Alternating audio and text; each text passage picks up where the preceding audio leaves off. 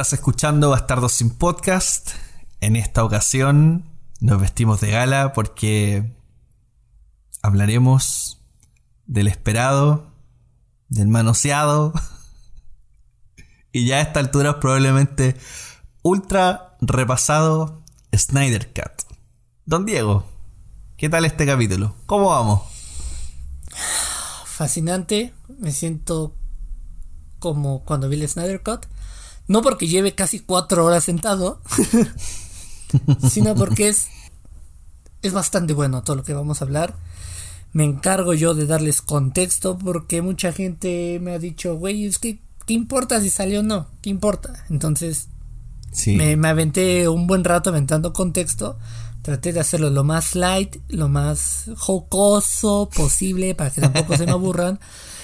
Me aviento varios chistes que me pueden causar la funa total, pero eh. Ya, detalles, ya es demasiado tarde para lamentaciones. Sí, muy tarde. pero sí, disfrútenlo, está bastante, bastante entretenido. Sí, ahora ojo igual, es bueno mencionar de que, bueno, el episodio ya cuando, si usted quiere partir de una con el Snyder Cut, como más o menos minuto 17, 18, partimos hablando de, de Snyder Cut como tal, de lo que explicaba Diego, del contexto.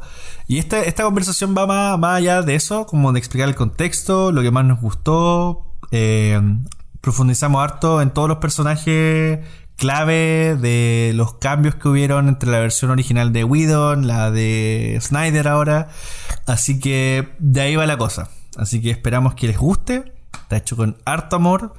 Está larguito el episodio, pero está bueno para acompañar varias lavadas de losa, eh, varias tendidas de ropa, para acompañarlo durante tu día en esos viajes en transporte público o donde sea. Ah, aquí tiene un episodio larguito para eso. Ah, y con harta ñoñería. Así que este ya episodio 24. Esperemos que les guste. Enjoy.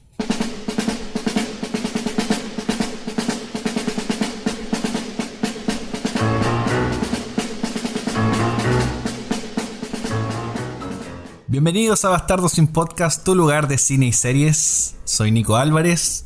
¿Cómo les va a todos? Como siempre, esta noche, este día, esta tarde, o cuando sea que esté escuchando este episodio, me acompaña el maravilloso Diego Mirando el Valle. ¿Cómo le va, Mr. Diego? Ah, yo creí que ibas a decir el maravilloso mundo de Disney. Dije, ay, no me voy a presentar a mí ahora. ¿Qué tal? ¿Cómo, ¿Cómo, va todo? ¿Cómo va? De maravilla. Día número 8421 de la pandemia. ¿O todavía no vamos en ese capítulo? No, todavía no. Pero ah, vamos spoilers, spoilers, spoilers. Yo creo que eventualmente va a ocurrir. Tremendos spoilers me aventé. Sí, no, igual la ansiedad del día de hoy de hablar por fin de gente con capa. Sí, ya nos hacía falta. Justo en la empezando la semana, Nico y yo empezamos a compartir más tiempo juntos y decidimos adentrarnos en el mundo. Bueno, él decidió, dijo que había como que ponerle más chispa a la relación y dijo, ¿por qué no me meto al mundo de Fortnite como mi querido Diego y convivo con él ahí? No sé si fue algo lindo o fue algo tóxico, así como de, güey, aquí también me vas a tener vigilado. ¿Con quién hablas, eh? ¿Eh? ¿Por qué le apuntas esa perra, eh? ¿Mm? ¿Mm? No, no te basta vigilarme mientras dormimos y ahora, en los videojuegos. Me reclamas. Tiro perra. ¿Por qué le bailo? ¿Por qué le bailas a ese güey? ¿Quién es? ¿Mm? ¿Por qué le estás bailando? ¿Por qué le bailas? ¿Por qué a mí no me haces gestos? ¿Ah? ¿Por qué a mí, no me convidas escudos? ¿Ah? y justo eh, empezamos como. Eh, estábamos ahí ganando como siempre. Pa, pa. Asesinato tras asesinato. Pum, pum, pum. Y Nico me pregunta. ¿Qué te pareció el Snyder Cut? Y yo así, Nico, este no es el momento para hablarlo. ¿Pero qué te pareció? Pero ya lo respuesta. Dame una respuesta, ¿por qué no me hablas? Estoy muerto, Nico, revíveme. que me respondas. Pero ya, llegó el día en el que por fin, llegó el día que muchos creían que no iba a llegar. Y vamos a hablar de algo que muchos decían que no existía. Entonces, Hablaremos hoy de la llegada de nuestro Señor Jesucristo. No, no, perdón, hablaremos hoy. ¿Ah, sí? ¿En, en esa, esa va a ser tu postura en este episodio? ¿Alabar? No, no tanto. Eh, tiene cosas buenas él como director, pero tiene cosas que la verdad son terribles y están en mi lista de peores cosas que he visto en mi vida, pero ya iremos adentrándonos por ahí. Hay harto, hay harto que sacar ahí en el crochet, en el tejido que vamos a hacer esta noche. Pero antes de eso vamos a partir, por supuesto, repasando algunas cosillas de la semana. O sea, en verdad tenemos una pura cosita en la pauta, no queremos quitarle mucho tiempo para tirarnos después de lleno al Snyder Cat. Nos vamos a aventar el Bastardo Scott. Cuatro horas de podcast. Claro, claro. Pero eh, primero quería repasar los retrasos de Disney, porque nos acabamos de enterar de que, para variar, eh, Disney, a través de su plataforma Disney Plus, eh, anunció las verdaderas fechas de estreno, comillas, de los próximos lanzamientos que va a tener en la plataforma. Entre ellos estando Black Widow, ya confirmada para el 8 de julio. Ya, por fin, 9 perdón, 9 de julio, eh, pero hay que pagar extra, al igual como se hizo con el Snyder Cut o con Raya, hay que eh, ser parte del Premier Access o ser un influencer con muchos seguidores para que te dejen verla antes. Además, también, ¿qué más seguía, Mister? Pues mira, regresando un poco a ello, por fin dio su manita a torcer. Disney dijo mil veces no, no va para Disney Plus, no va para Disney Plus, no va para Disney Plus. Pasó lo que acaba de pasar con con Snyderverse y dijo, carajo, ya lo hubiera lanzado en Disney Plus. Quedaron como estúpidos. No, pues también. Pero esto. ¿Este estreno es simultáneamente en cine y en Disney, Plus? sí, sí, sí, es correcto. Igual que el Snyder Cut, acá se estrenó en algunos cines. No sé, allá en Chile. Acá no. No, no, no, en Snyder Cut acá en ningún cine. No, de hecho, no, no, no estamos en condiciones para eso. Exacto, pero, pero bueno. Eh, también. No, estamos peor. pero sí se estrenó en algunos cines. Ah, ya, no, no sabía. Y de hecho, hoy, juraba que hoy, hoy en redes me puse a ver que ya hubo función para prensa e influencers para Godzilla contra King Kong y se estrena mañana. Entonces, vamos a ver cómo, cómo avanza esto. O sea, el mañana que ya va a ser de ustedes ya se estrenó. El ayer de ajá. Esto es un mensaje del pasado. No, pero aparte, bueno, de los estrenos también que se confirmaron con fecha, Cruella el 28 de mayo, Luca, que es una nueva película de Pixar, el 18 de junio. Eh, esa también va a estar exclusivamente en Disney Plus y sin costo para los suscriptores. ya algo que sea gratis en esta weá. Eh, y otros cambios de estreno también está Free Guy, el 2 de mayo del 2021. Y ahí, eh, o sea, del 2 de mayo se pasó al 13 de agosto. Pero yo Free Guy no tengo ni idea de qué trata. Eh, Free tú dices que era de Ryan Reynolds, ¿no? Pero es la última de Ryan Reynolds, donde... Y es curioso que la vaya a sacar, que ya la anuncie así como Disney, porque la película, su primer tráiler fue Red Band trailer. Para los que no hablan la lengua de Shakespeare, un Red Band trailer eh, son los trailers este, clasificados como ultra violentos. Y la película de eso va. Es este. Se supone que Ryan Reynolds es un NPC. Para los que no hablan la lengua de Shrek, un NPC es un non-playable character, que significa un personaje no jugable. En videojuegos. En videojuegos. Básicamente los monitos que ves parados y te venden cosas y no pasa nada. Nada más, no hace nada más. Y, te dan misiones. Y te dan misiones, exacto. En este juego, en esta película, perdón, es dentro de un juego, Ryan Reynolds es un personaje de ellos. Y el juego es como una especie de Grand Theft Auto. Eh, Fortnite, Call of Duty, todo esto. Call of Duty. Call of Duty, Carlos Duarte. Un Carlos, Duarte. Sí, es Carlos eh, Duty. Carlos Duty se fastidia de este estilo de vida y sin querer asesina a uno de los de los personajes que están jugando. O sea, es como Ralph el Demoledor, pero live action. Ándale, como Ralph el Demoledor más violento porque asesinó a uno de los jugadores. Que creo que era el jugador que iba ganando y ahora él se convirtió en el objetivo principal. Eh, no sé. Eh, va a ser una divertido, pero dominguera, palomera. Sí, sí, sí. Sí, va a ser algo palomero. Bueno, aparte de esa viene la no esperada, no nada, Shang-Chi y La película la con leyenda de los menos- Diez anillos. La película con menos hype de todo Marvel. O sea, no conozco a alguien que diga, güey, ya se va a estrenar Shang-Chi, la leyenda de los 10 anillos. A ver, ¿quién es Shang-Chi? A ver, ¿cuáles son los 10 anillos? ¿Son los del Super Bowl? ¿De qué me hablas? Es que a nadie le importa un carajo ese personaje. Y además, o sea, imagínate cómo está el pedo. Que a este cabrón lo anunciaron desde que anunciaron Civil War. O sea, Sí, no, hace rato. De hecho, ya habían rumores desde mucho antes, desde Iron Man 3, tres, ajá.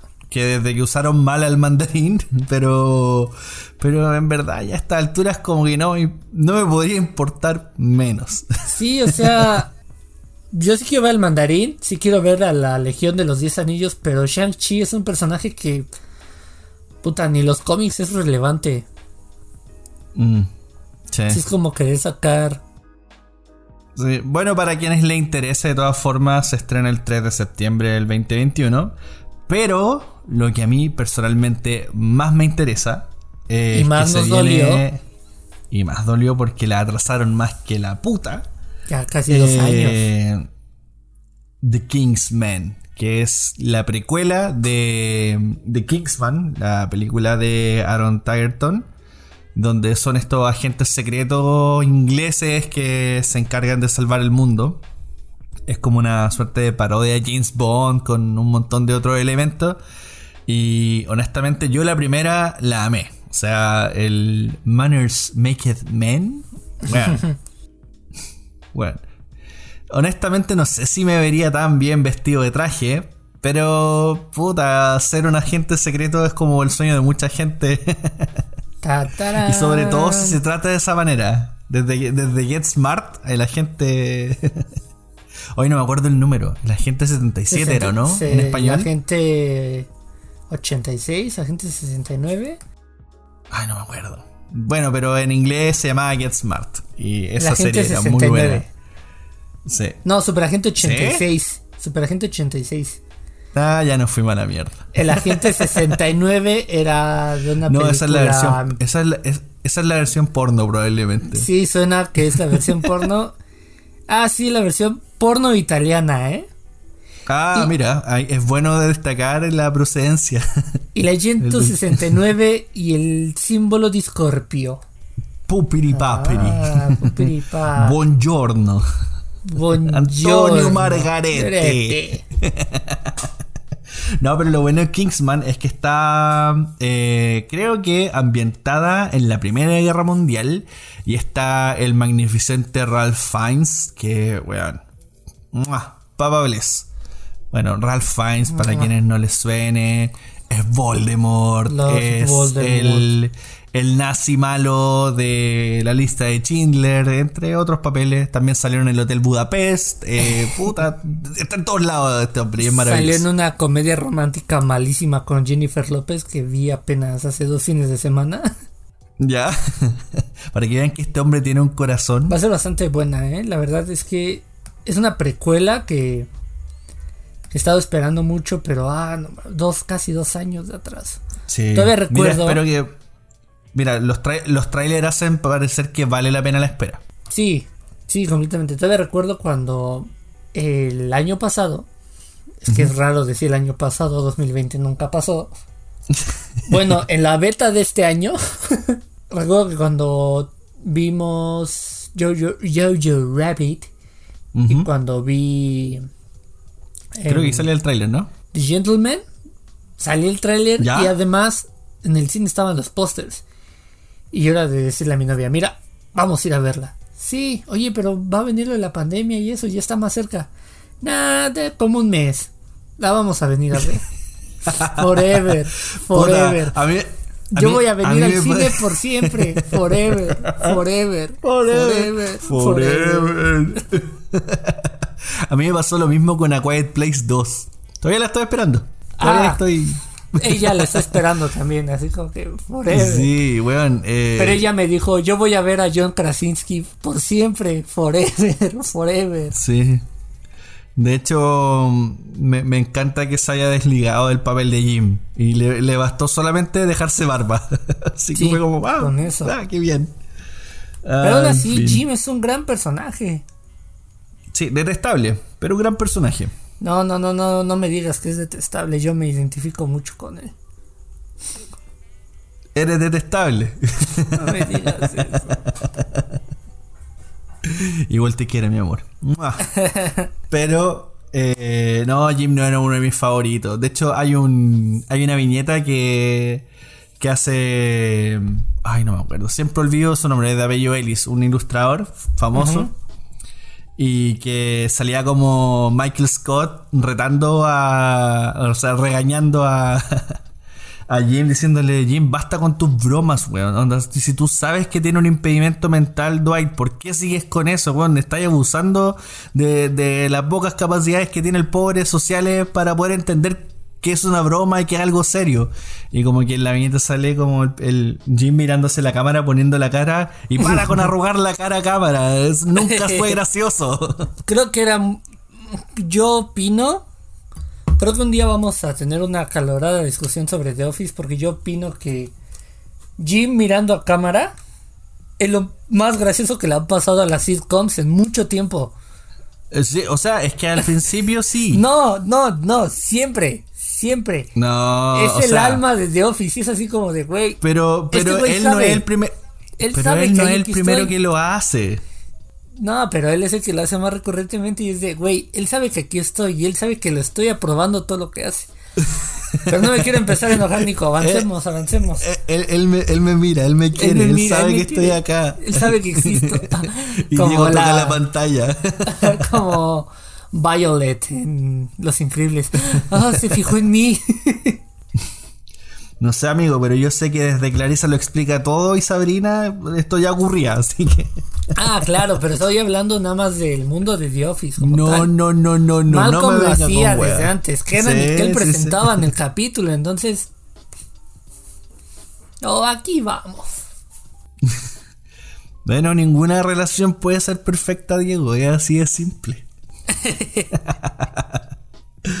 anyway.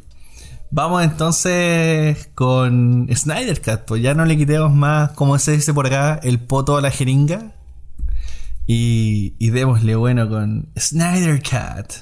Y yo creo que lo primero a repasar del Snyder Cut eh, es explicar un poco el contexto en el que ocurre.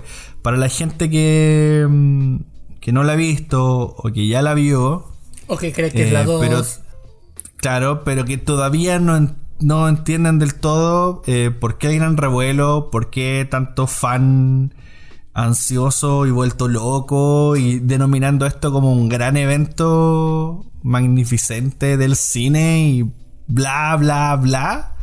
Eh, don Diego, ¿no haría los honores, por favor, de explicar de qué va todo esto? ¿Por qué es tan importante, comillas, el Snyder Cut? Me pongo mis lentes de intelectual.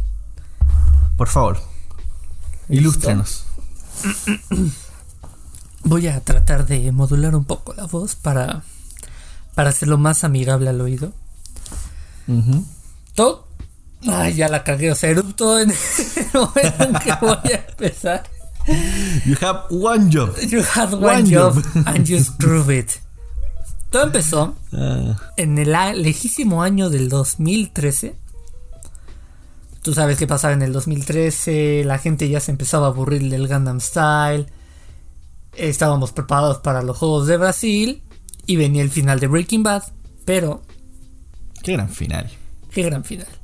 Llegó a la luz el anuncio de una película de Superman. Superman tuvo mucho éxito porque decía bajo producida por Christopher Nolan. Y la explicación más sencilla es Christopher Nolan la produjo porque él ya no quiso hacer más cosas de superhéroes porque a Christopher Nolan no le interesan los superhéroes. Pero dijo, hay una persona que es la indicada para esto, el fan de los cómics más grandes que yo conozco. Christopher Nolan lo dijo, no lo dije yo. Fue el señor Zack Snyder. Zack Snyder. Zacarías Snyder. Snyder. Quien al tener éxito con esta cinta Warner Brothers en ese entonces dijo, güey, O sea, tenemos una lista increíble de superhéroes y Marvel nos está comiendo el mandado hace cinco años. ¿Qué pedo? ¿Qué hacemos? No, pues vamos a vamos a ponerles en su madre. Al final de cuentas, DC es el padre de Marvel, ¿no? No estoy refiriéndome a gustos, no estoy refiriéndome a calidad, estoy refiriéndome a temporalidad. Por DC existe Marvel. Por más que lo vela mucho, es cierto. Y tiene eh, dos, en realidad tres, de los superhéroes más memorables de toda la historia. Así que, ¿le gusta o no? Porque le, haga, le gusta, ¿no? Batman y Superman. Sí, y Mujer Maravilla igual, porque cuando hablas de Mujer... Es que mira, lo que pasa puntualmente, aquí un pequeño paréntesis para que después continúes con tu relato, eh, para que se entienda un poco, por ejemplo, Iron Man, o sea, el, más que estaba presente en la retina de la gente al menos eran los X-Men y Spider-Man de alguna forma. Pero en popularidad habían bajado bastante de moda los superhéroes de Marvel. De hecho, Iron Man era como nada hasta que salió la película. y sorprendió y no... Eh, sí. Y, más allá de eso también el tema de que cuando sale la primera Iron Man no había una idea de un MCU. De hecho, la escena de Nick Fury reclutando a Tony Stark eh, no estaba en el corte original que salió en los cines cuando recién se estrenó, sino que se incluyó después, cuando se armó esta idea. Correcto. Entonces, eh, en, el, en el inconsciente colectivo de la gente no estaba presente. Ahora sí, y ahora no tenemos súper claros quiénes son los Avengers, qué sé yo, o al menos una parte de los Avengers. Eh, pero antes no. Pero, aunque tú no leyeras cómics, aunque no vieras series de animación, aunque nada, si alguien te decía Batman, Superman o la Mujer Maravilla, en tu cabeza inmediatamente había una imagen. En automático sabías. Bueno, de una. Entonces, eh, en ese sentido, dejar súper claro que es como los equipos de fútbol, la paternidad por parte de C por sobre Marvel siempre ha estado. Así que eh, yo soy más de Marvel, sí, pero me encantan muchas historias eh, de Batman y, y, tal vez soy más fan de Marvel porque tampoco he profundizado más en DC, pero ahora con esta película me tentó hacerlo, así que lo haré. Pero para que sepan un poco y era necesario ese pequeño contexto. Volvemos contigo, Diego. Muchas gracias, Nicolás. Bueno, eh, nos vamos a una fecha un poco más exacta. En octubre del 2014, Warner presenta su programa, su evento de inversores, ¿no? Donde presentan a un montón de cerdos asquerosos capitalistas los proyectos que tienen puerta y les dicen, soy pobre, deme. Y los asquerosos capitalistas dicen, toma ya, triplícamelo. Ni, más ni menos, así como, ah, bueno, tirándole el dinero a una Gogo Dancer. Triplícamelo, perra. Ahí para el taxi. y DC Comics dice, va, perfecto, ya tengo mi lanita para hacer mi universo. Agárrate, agárrate Marvel, que ahora sí viene lo bueno. Y anuncian su plan hasta 2020, que ya cuando lo revisas dices, no mames, quedaron re mal estos güeyes. Sí, no, si salieron tranquilados, güey. sí, esto va así, te lo voy a decir. 2016, Batman contra Superman y Suicide Squad. 2017, Wonder Woman y Justice League. Hasta aquí, hasta Wonder Woman, todo bien. No tan bien, pero eh, nos estamos refiriendo a, que cumplieron con su calendario. Sí, y era decente, entre comillas. Ajá. Justice League estaba anunciado como Justice League parte 1. Pero aquí viene lo denso. 2018 se iba a estrenar Flash, Aquaman y, y había un film que no tenía título, que se dice que era Birds of Prey. No, perdón, Gotham Sirens. 2019 Shazam, Justice League 2 y otro título, sí, y otra película sin título, perdón. Que es, después para 2020 se anunciaba Cyborg y Greenland Corps. Y bueno, sabemos que el 2020 fue una beta de este año. Pero díganme si ustedes vieron una película de Cyborg o vieron una película de los Linternas Verdes. Díganme si vieron la parte 2 de la Liga de la Justicia o vieron la película de Flash. Pues no, nada de eso llegó. Lo que pasó fue que el mayor anuncio que así alocó a toda la raza fue de la Liga de la Justicia. Fue de, güey, no mames, Liga de la Justicia, su puta madre. Que ya sabemos que entre ese, güey, la Liga de la Justicia hay un chingo de gente que es así, ah, sí, la Liga de la Justicia, no tengo ni idea de quiénes son, pero, hey, sí, la gente se está emocionando. Emocionémonos todos.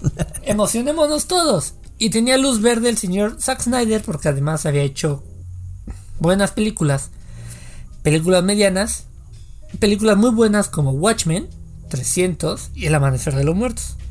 Películas medianas como Gahul, Leyenda de los Guardianes. Películas malas, pedazos de mierda, por no decirlo de otra forma, como Soccer Punch y la secuela de 300. Oh. No. Se le dieron 300 millones de pavos. Así. Le dijeron, toma, toma, todo el varo para ti, a lo que quieras. Hágale. Se estrena Batman contra Superman. Y puta, la crítica la destroza. Horrible. ¿Por qué? Porque son unos neófitos horribles. La destrozaron. ¿Y por qué? Porque la prensa ya estaba acostumbrada. Y la crítica ya estaban acostumbradas al cine de superhéroes de Marvel. Es que. Entonces- Mira, en defensa, en defensa de la crítica. Mira, nosotros técnicamente nosotros como que caemos también en esa área de críticos también. Pero creo que en defensa de la crítica sí sí un mal acostumbramiento. Pero también DC llegó muy tarde. Sí, llegó muy tarde. Porque. O sea, Trató de acoplarse al ritmo de Marvel en dos películas, tres. Es que Pero lle- llegó en una entrada donde estábamos entrando a Endgame, po. o sea, no a Endgame literal, sino que me refiero como estábamos entrando a casi una fase final de Marvel con el ciclo que estaba tratando de contar, o sea, el hype en ese momento no podía estar más alto exacto. y el interés por ver lo que se venía, entonces como que igual es complicado eso, o sea, mm, eh, por donde los mires eh, está, está difícil, o sea, eso es indiscutible. Eso sí, pero mira, aquí va la onda. Batman contra Superman le fue mal en la crítica especializada, pero a la mayoría de la audiencia le encantó la película. O sea, no puedes decir que fue un fracaso una película que recaudó 872 millones de dólares. O sea, que casi triplicó lo que costó, la verdad. Y la película cuando se lanzó la versión completa, porque ya sabes que Zack Snyder Sí. le gusta estar lanzando versiones completas de todo. pues fue todavía más aceptada. Fue así como de, güey, esta película es brillante. A la fecha yo conocí gente que sigue aferrada con que no. A mí me gustó desde un principio y tengo gente, conozco gente que ha dicho, güey, o sea, vi la versión extendida y cambio mi opinión. Esta película es increíble. Yo soy Pero- uno de los que piensa y sigue pensando que es mala. Pero tiene cosas buenas. Es rescatable igual. O sea, no, o sea, a ver, no es mala. Pero tampoco es como que me la quiera repetir. O me la compraría, por ejemplo. Eh, mm, o sea, lo único que le agradezco es que presenta al mejor Batman que ha habido en la historia. Sí, sí, gracias Nicolás. Te amo, te amo. Eso sí lo agradezco. Y los momentos de Batman son papables. O sea, el ponerse kriptonita y reventarle la madre a Superman. Yo estaba en el cine. ¡Yes! ¡Yes! Bueno, lo disfruté demasiado. Sí, no, estuvo muy buena, muy buena esa escena. De hecho, hay, eh, hay una escena en la que están como en una bodega.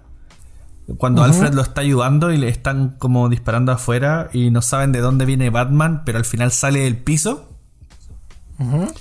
Esa escena es muy parecida a una de las eh, como de las primeras viñetas que aparecen en el cómic de The Dark Knight Returns, cuando efectivamente también es un Batman viejo que se había perdido la pista de él y de pronto regresa.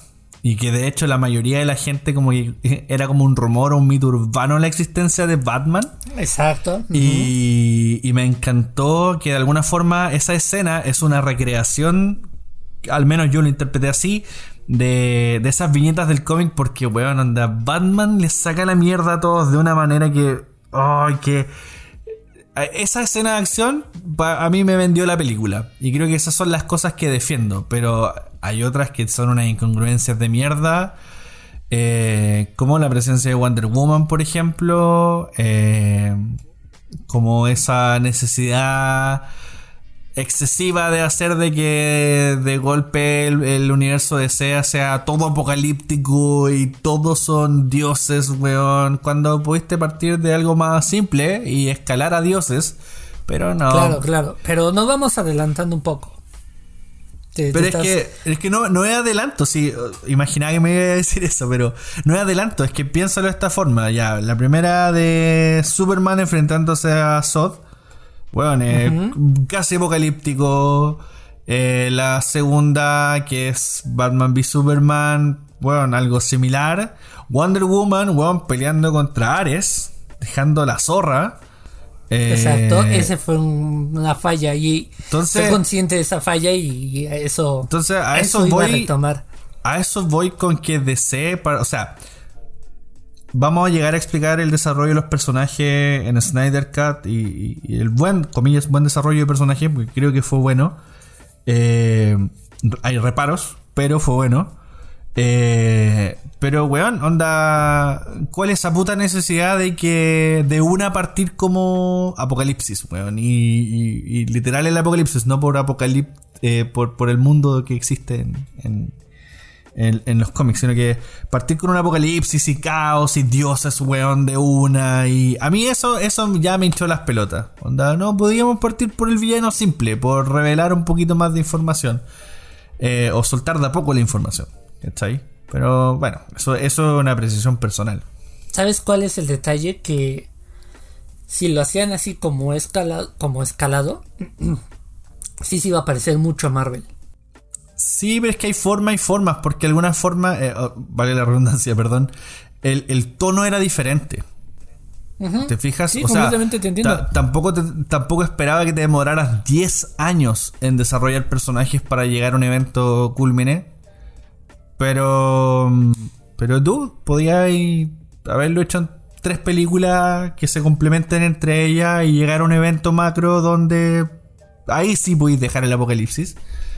Pero bueno, desde el día uno ya estábamos destruyendo ciudades enteras. O sea. Como debe ser, Nico, como debe ser. Puta, I disagree, weón. Pero, pero está bien. En, pro del entretenimiento, está bien. Por eso te digo, es apreciación mía. Yo no lo hubiera hecho así. Pero de que disfruté los madrazos, los disfruté. O sea, eso es innegable. Pero. Pero bueno. Dele nomás. Regresó un poco. Eh, sí, como decía, la película le fue muy bien en crítica, le fue bien en crítica, mal en prensa especializada, muy bien en taquilla. Morta, pero llegó el señor, uno de los productores mamones de Warner, y dijo, es que Zack no, no complació a la gente con estas películas. Y lo que buscamos es complacer a la gente y dice así, güey, ¿qué? Y los otros dos productores, Geoff Jones y John Berg, también se pusieron así bien mamones con con Snyder. Porque además ya había pasado el problema del Escuadrón Suicida. El Escuadrón Suicida es un caso aparte, pero también tiene que ver con mucho con la bronca del sobrecontrol que tiene Warner. El Escuadrón Suicida, al igual que Justice League, no es la versión del director. El Escuadrón Suicida se siente como un socotroco de cosas pegadas con Premiere al mero putazo. Porque cuando la terminaron de filmar y todo, no dejaron que David Ayer, el director, la editara. Le dijeron, no, es que nos cobras muy caro editarla, pero mira, tengo un primo que lo hace más barato. Un primo chino. Eso me recuerda un a estudio chino. Ajá. Un, primo chino editó la. bueno, no un primo chino, una, una productora china editó la película. Yo creo que fueron. Fue un una productora china donde tenían a tres niños vietnamitas cortando y pegando escenas. Tenía que hacerlo, perdón. ya, continúa. Los tres niños vietnamitas hicieron una porquería de película. Que esa sí le fue mal en todo. Pero pues ya dijeron, no, ¿sabe qué? No nos podemos arriesgar, nos están poniendo la madre y Zack Snyder ya está haciendo la Liga de la Justicia. ¿Cómo le va? Pues tú qué crees, güey, como la estoy viendo está muy oscura esa madre. Puta, pues Geoff Jones y John Burke dicen, no, ¿sabes qué? A la chingada. Vamos a hacer las niñeras de Zack Snyder aunque no quiera. ¿Ya? Pues 24/7 lo estaban vigilando todo lo que hacía, así cada paso lo que hacía. Hubo- tuvo ventajas. Una de las cosas que Geoff Jones y John Burke sí le dijeron a Snyder así como de, güey, no mames, no lo hagas. Fue que Snyder tenía la idea de hacer una relación entre Batman y Lois Lane. Y embarazar a Lois Lane de Batman. Y ahí sí como que le dijeron, güey, Ah, párate el tren tantito. Y pues dijo ese güey, ok, sí, perdón, ya me excedí, me excedí. ya, eso se transformó en telenovela mexicana, weón. Exacto, lleva a entrar Talía y bueno. Sí, y. Fernando Colunga y ya, weón. Tiempo después, cuando ya estaban las grabaciones, el otro CEO de Warner, el tú japonés este Kevin. Lo siento, tenía que hacerlo. Iba a cantar otra y se me fue la onda. Todo por la Dos culpa este. mujeres, un camino. Un camino. más un buen amor que mil costales de oro. Vale Este más. es el corrido del caballo blanco. No, ya me fui a la mierda, ya. Chale, ya te fuiste muchos años para atrás. Eh, Joselito. Ay, Dios. Ay, ay, ay. Bueno, regresando. Saludo a la familia Aguilar. Acá está Pepe. Pepe. Pepe, saludos a Joselito. El beso de barba y bigote, dice. Bueno, ya volviendo. El, el productor de ese entonces, Kevin Tsujihara. Kevin Tsujihara. 私は君にン・辻原。私の名前は。ああ、サックス・ナイダー嫌いです。僕は、クルースト。僕は、クリ、クリス・辻なら、ワーナー・ボルです。クリです。か。ブメラ、エセクイ？Ese taca taca, vio el Snyder Cut, vio, vio la primer, primer corte de Snyder y dijo, no gusta, no gusta, muy violento, muy oscuro. Ya nos fuimos a la mierda horas. con la No, tres horas, no, xenofobia. no, la puta oscuro. madre, weón. ¿Por qué teníamos que.? Bueno, estábamos tan bien así, jodido. Weón, samuráis sacando su katana y lo reducimos a un estereotipo de mierda. Ya, po. Está bien, cambio de estereotipo. Por favor. Y le dijo algo que en español fue traducido como, no Snyder, está muy larga. Yeah, Onichan, Nagaides. yeah, esto, llámete, llámete Snyder Kun, Nagaides. Sí. Estoy diciendo eh, lo eh, correcto. eso está mejor. Pues Alguien estaba dijo, tomando "No". clases de japonés. Sí, ya llevo rato, lo notaste. Em, pues le dijo, no, güey, la verdad es que quiero que se parezca más a Avengers. Y Snyder sí fue así como de me estás rompiendo las pelotas, pero encontraremos el punto medio, ¿no? Snyder estaba ya estaba peleado con ellos así de ya me tienen hasta la madre, me están vigilando hasta cuando Sí. cago. Es que mira, ahí, Eh, ahí, no en- les gusta ahí en esa hago. parte, yo por ejemplo, mira, si lo miramos porque también esta hueá es un negocio y es plata, no es solamente entretener nerds. Eh, es plata, es un negocio. Y entiendo, por ejemplo, sí, si llega un ejecutivo a decirte, mira, la competencia está juntando películas y luego haciendo un mega evento. Y después continúa así. Te creo que si solamente eso hubiera sido, puta, trata de emular algo similar porque funciona bien. Pero si es, pero si es literalmente imita Avengers. ¿Sabes cuál es el problema? Snyder tomó el rol. Snyder tomó el rol del vigilante ejecutivo, productor ejecutivo de todo lo que iba a hacer DC. Haz de cuenta el Kevin Feige de Marvel. Ajá, sí, po. Pero sí. Kevin Feige es de, güey. O sea, tú tienes todo el conocimiento de este universo. Y Bob Iger, Bob Iger, el mero mero de Disney, te lo aprueba, güey. ¿Por qué? Porque confía en ti, porque sé que tú tienes el conocimiento. Bob Iger, puta de saber de cómics lo mismo que yo sé de la historia de Bielorrusia, güey. Right. Pero con Snyder, Snyder fue así de, güey, o sea, yo sé de esto. Y esos güeyes dijeron, no, no sabes una mierda. A ver, dime por qué no. Porque Eh, eres petizo. Eh, eh, porque eres irlandés y los irlandeses no saben nada. Vete a emborrachar, maldito duende. Ya basta con los estereotipos. Pero si nació en Green Eh, Bay, nació en Wisconsin, weón, ¿cómo era un duende? God damn it. Anyway, bueno, el chiste, anyway, ya. Snyder dijo, ok, pues ya voy a doblegar mi... mi ego. Pues a ver qué quiere, ¿no? Vamos a llegar a... Vamos a llegar a, a un punto medio. Él ya estaba en un punto muy estresado. Él ya estaba así como de, güey, o sea... Yo, por mí está existiendo esto y no les gusta.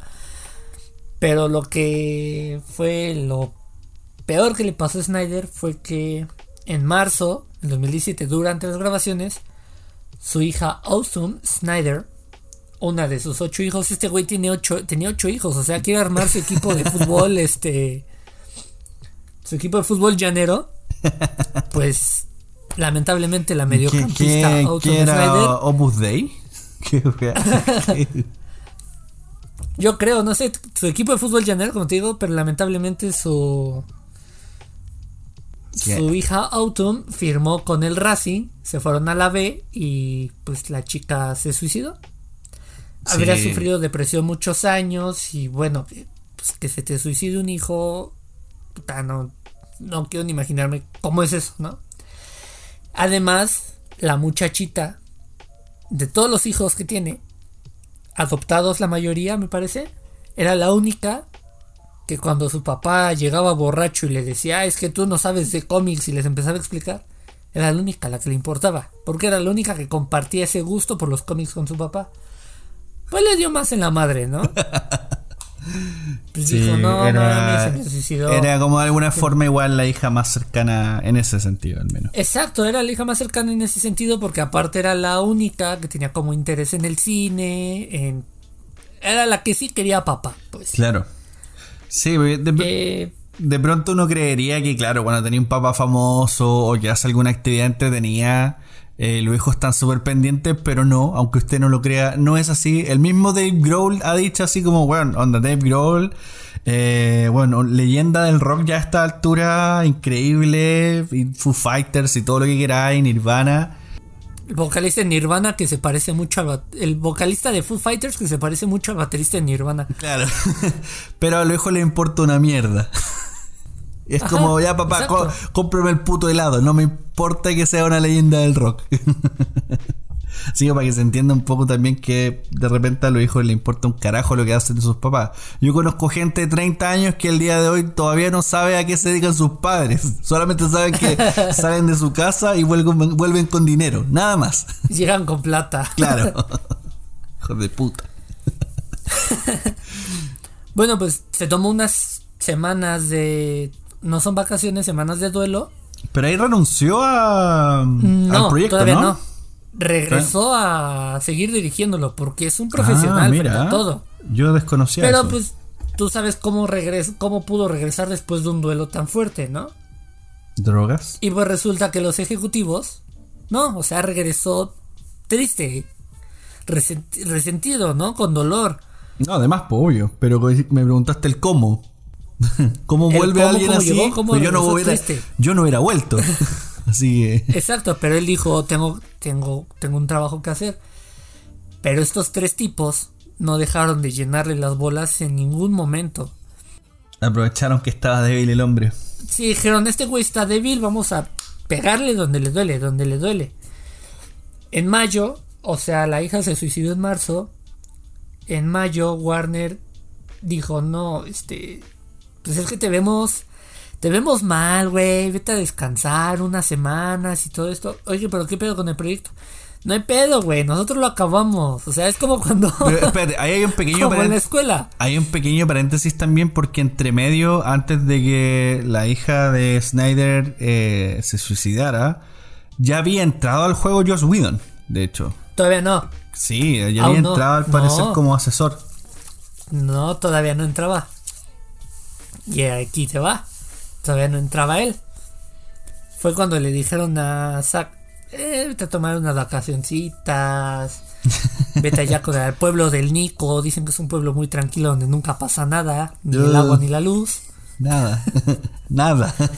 Nada. Pero escúchame bien. Pues- Eh, Aquí, por favor, silencio. Nada. Continúa. Pues mira, se supone que se terminaron en términos cordiales por circunstancias comprensibles, ¿no? Pero no es cierto, una mierda, acabaron mal. Y entonces, pues, DC que dijo, güey, necesitamos a alguien que sepa de superhéroes y que tenga esta visión y que lo pueda, lo pueda arreglar. ¿Quién podría ser? Y voltearon a ver a Marvel y dijeron, oye, Marvel corrió a Josh Whedon. ¿Y si lo Joss metemos? Estaba en un, en un balancín, hurgándose la nariz y mirando qué, qué había salido. Como, ah, mira, es verde. Es verde, está comiendo los mocos. Eh, eh, vos, Josh, vení. ¿Ah? ¿Qué? Tenía, tenía su puestito ahí con. tenía su puestito con su parafernalia de. De la primera película de Avengers y de Buffy la Casa Vampiros. Y dijeron: Eh, niño, ¿estás solo? Sí. ¿Quieres Ven un acá, caramelo? queremos hablar contigo. Tenemos un caramelo para ti en el carro. Pues lo llevaron al estudio y le dijeron, órale, dirige, dirige. Fue así de, ¿pero qué dirijo? ah, dejó un guion ese güey, dirígelo, arréglalo. Pues ellos habían argumentado. Grabó un par de cosas. Bórralas. graba un par de cosas, acabó. Ellos habían argu- argumentado que Whedon fue elección de Snyder, que Snyder dijo, sí, no, Whedon es, es mi amigo. ¿Qué digo mi amigo? Mi brother, ¿qué digo mi brother? Mi pinche carnal de todo el alma. Ajá. Ese güey es mi compa. Puta, creo que nunca habían como coincidido más que en, en el colectivo cuando eran morros o yo qué sé, ¿no? Total que el estudio dijeron, no, sí, vamos a apoyar a Snyder a que termine su proyecto porque es un gran hombre y todo. Pero era lo que Warner decía, pero las cosas de prensa decían otra cosa. Decían, güey, o sea, Whedon está haciendo... Está haciendo un cagadero de regrabaciones, o sea, Sí. mandó a llamar a todos otra vez. Está haciendo un cagadero de regrabaciones y además Warner ya le ofreció hacer una película de Batichica. De hecho, sin ir más lejos, ser- en total lo que se invirtió en esta película fueron 300 millones. Ujú, ujú, Exacto. Y eso no estamos contando el Snyder Cut, solamente Justice League. Justice League 2017. Con todo este varo, le dijeron a, a Whedon, güey, arregla lo que hay. Oye, pero necesitamos traer a Henry Cavill. Y aquí viene así lo que fue lo más notorio que le pasó a Justice League. Le dijeron, güey, tráete a Henry Cavill. Necesito a Henry Cavill porque hay unas escenas que quiero regrabar. Porque, güey, están súper tristes. O sea, porque Superman trae un traje negro. Me deprime. Tráelo, tráelo, tráelo. Oye, pero está grabando Misión Imposible. Tráelo, traerlo no es imposible. Tráelo. Que, que lo traigas. ¡Que si pueden traer a Tom Cruise, que lo traigas.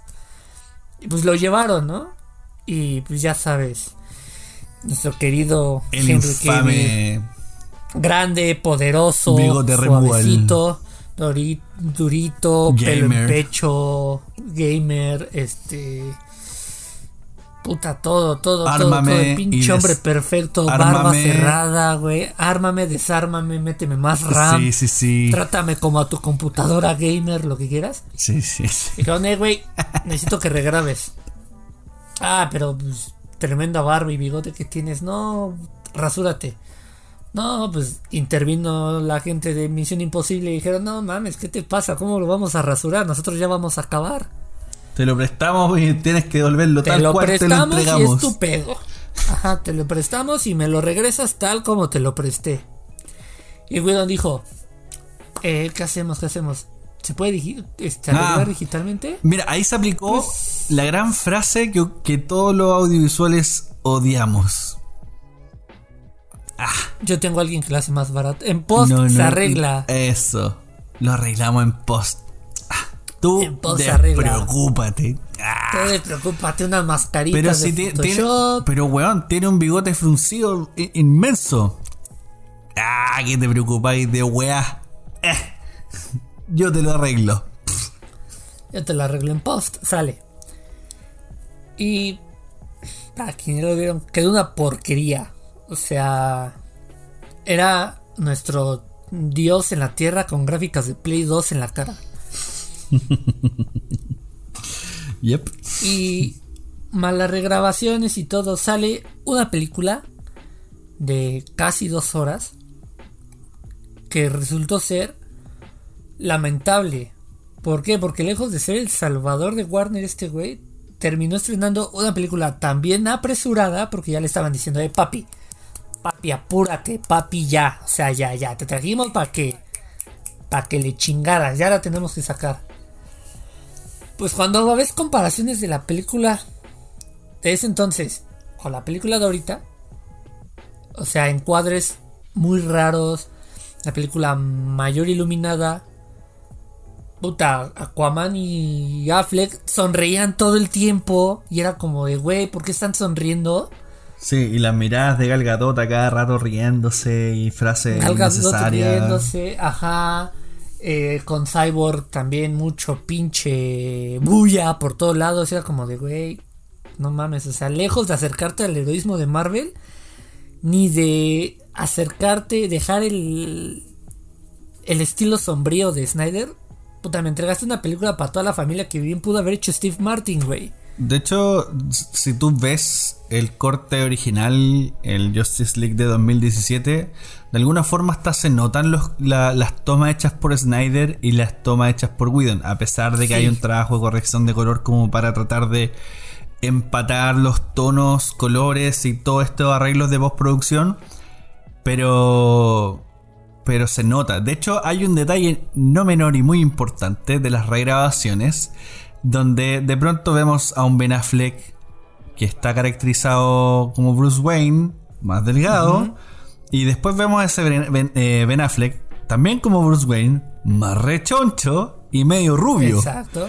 Y ahí tú dices, ajá, acá están los reshoots donde, hey, onda, ¿cómo no te fijaste? O sea, es como ver al Tony Stark de Iron Man 1 y el de Avengers Endgame, que el de Endgame ya estaba casi rubio el viejo, pues, weón.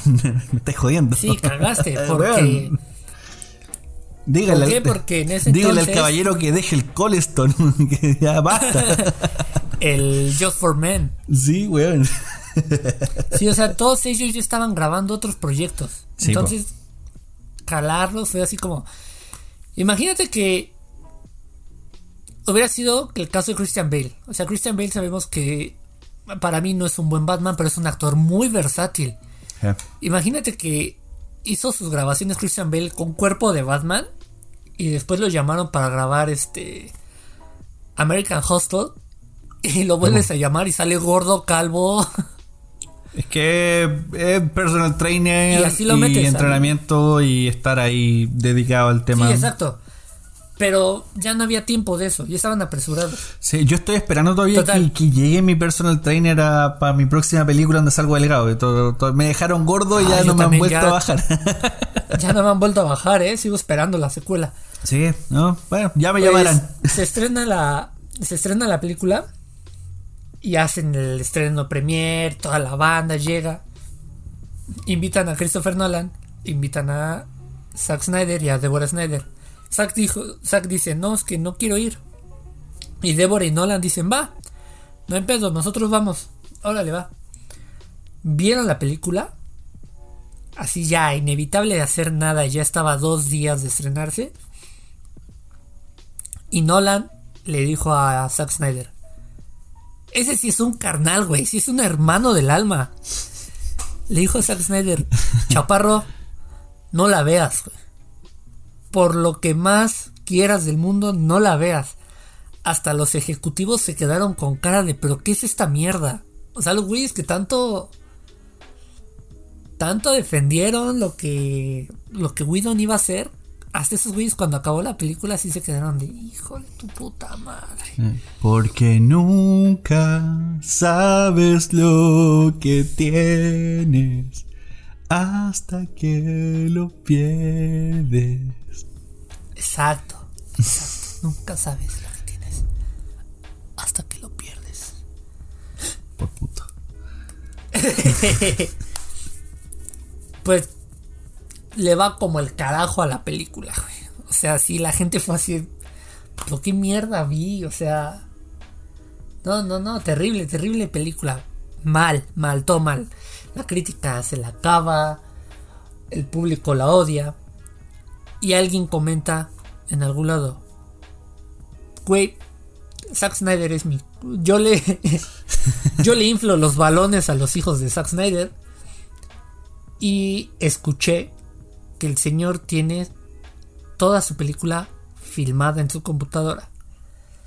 Entonces, un usuario, no recuerdo el nombre, pero apenas salió, hizo un tweet que decía Release the Snyder Cut. Te digo apenas salió porque ese tweet fue en mayo, fue en mayo del 2017, apenas a los 4 o 5 días del estreno de la película. Ajá. Y la cuenta oficial del Snyder Cut la buscó, hoy buscó el primer tweet que inició todo. Y le contestó, ya lo hicimos. Ese es buena, ese es muy buen guiño. Buscaron a la persona que empezó todo este desmadre para ponerle, ya lo hicimos. Pues, puta, creció como la espuma. O sea, Warner había anunciado que hace mucho, antes de que pasara todo, todo lo de la hija de Snyder, Warner había dicho, ah, sí, ya casi está completa la película, no le tenemos miedo a Marvel, que vayan y le chupen la pija a su marciano morado. Entonces todos dijeron, güey, o sea, Warner dijo que sí existe. Pero después Warner dijo, no, no, no, no existe, no es cierto, estábamos este, no hay tal. mintiendo, ya, ya corrimos a ese community manager hablador de mierda y quién sabe qué. Pero Snyder dijo, ¿así ¿Ah, putos? Pues que creen que sí existe y yo la tengo. Y empezó a compartir en sus redes fotos que nunca se vieron en el corte. Empezando por fotos de Aquaman en la camioneta, fotos de Flash con una chica de cabello chino, que después sabemos que es Iris, fotos de pre-renders de Darkseid, fotos de Mujer Maravilla con la antorcha, fotos de Cable con el traje negro, en fin. Toda la banda fue así como de, güey, ¿qué pedo? O sea, ¿y esto de dónde es real. Es real. Entonces la gente empezó a decir, ya, güey, release the Snyder Cut, vamos a romperle los huevos a Warner. Peñízcame, Warner. y aquí es donde empieza todo este movimiento que mucho lo dicen un fandom tóxico, sí tiene mucho de fandom tóxico, pero también es un movimiento que, quieras o no, es revolucionario para la industria, para la industria y la cultura del cine porque durante meses se logró algo que pues, nunca había pasado, ¿no?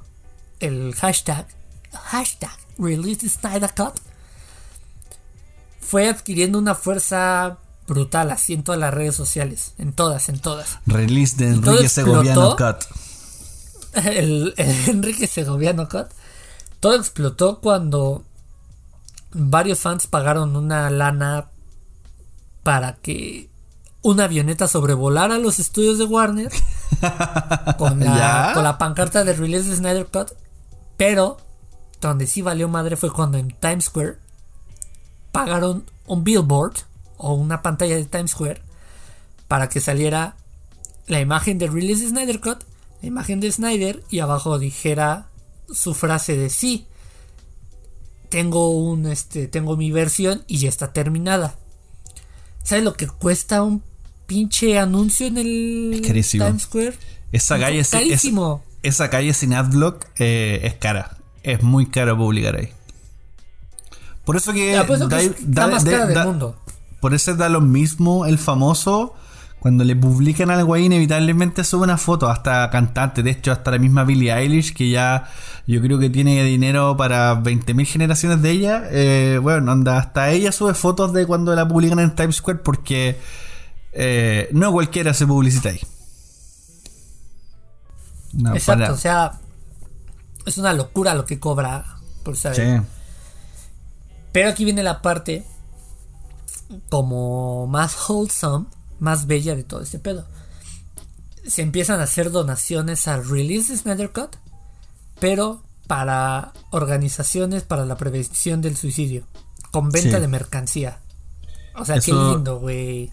Eso La fue- neta, la verdad, la verdad. Eso fue lo lindo de, de precisamente el del, del movimiento del Snyder Cut, porque El Snyder Cut. Claro, como decías tú, efectivamente, en general los fandoms son tóxicos, eso es inevitable, siendo el más tóxico el de Star Wars, pero mm, eh, y hasta el día de hoy igual hay gente que tira mierda a las películas de héroe o tira mierda ahora en específico a Justice League y qué sé yo, pero O Marvel, mm, etcétera, sí. pero al final, mira, efectivamente no le hicieron daño a nadie, eh, aportaron a causas benéficas y más allá de cualquier cosa, bueno, es una película. ¿Para qué ponerse tan imbécil? No es necesario. Eh, y si la gente está disfrutando de esto, weón, que lo disfruten. O sea, genial. Si para ellos es un evento importante y consideran que es algo relevante y les llena el cocoro de alegría porque están viendo a sus superhéroes por, por fin reivindicados, bien por ello. O sea, yo no voy a poner en una postura de Dios Snyder porque es un pésimo director, pero eh, le reconozco que con esta película se posiciona como autor. Un autor que necesita contar sus historias como en 20.000 horas, pero un autor al fin.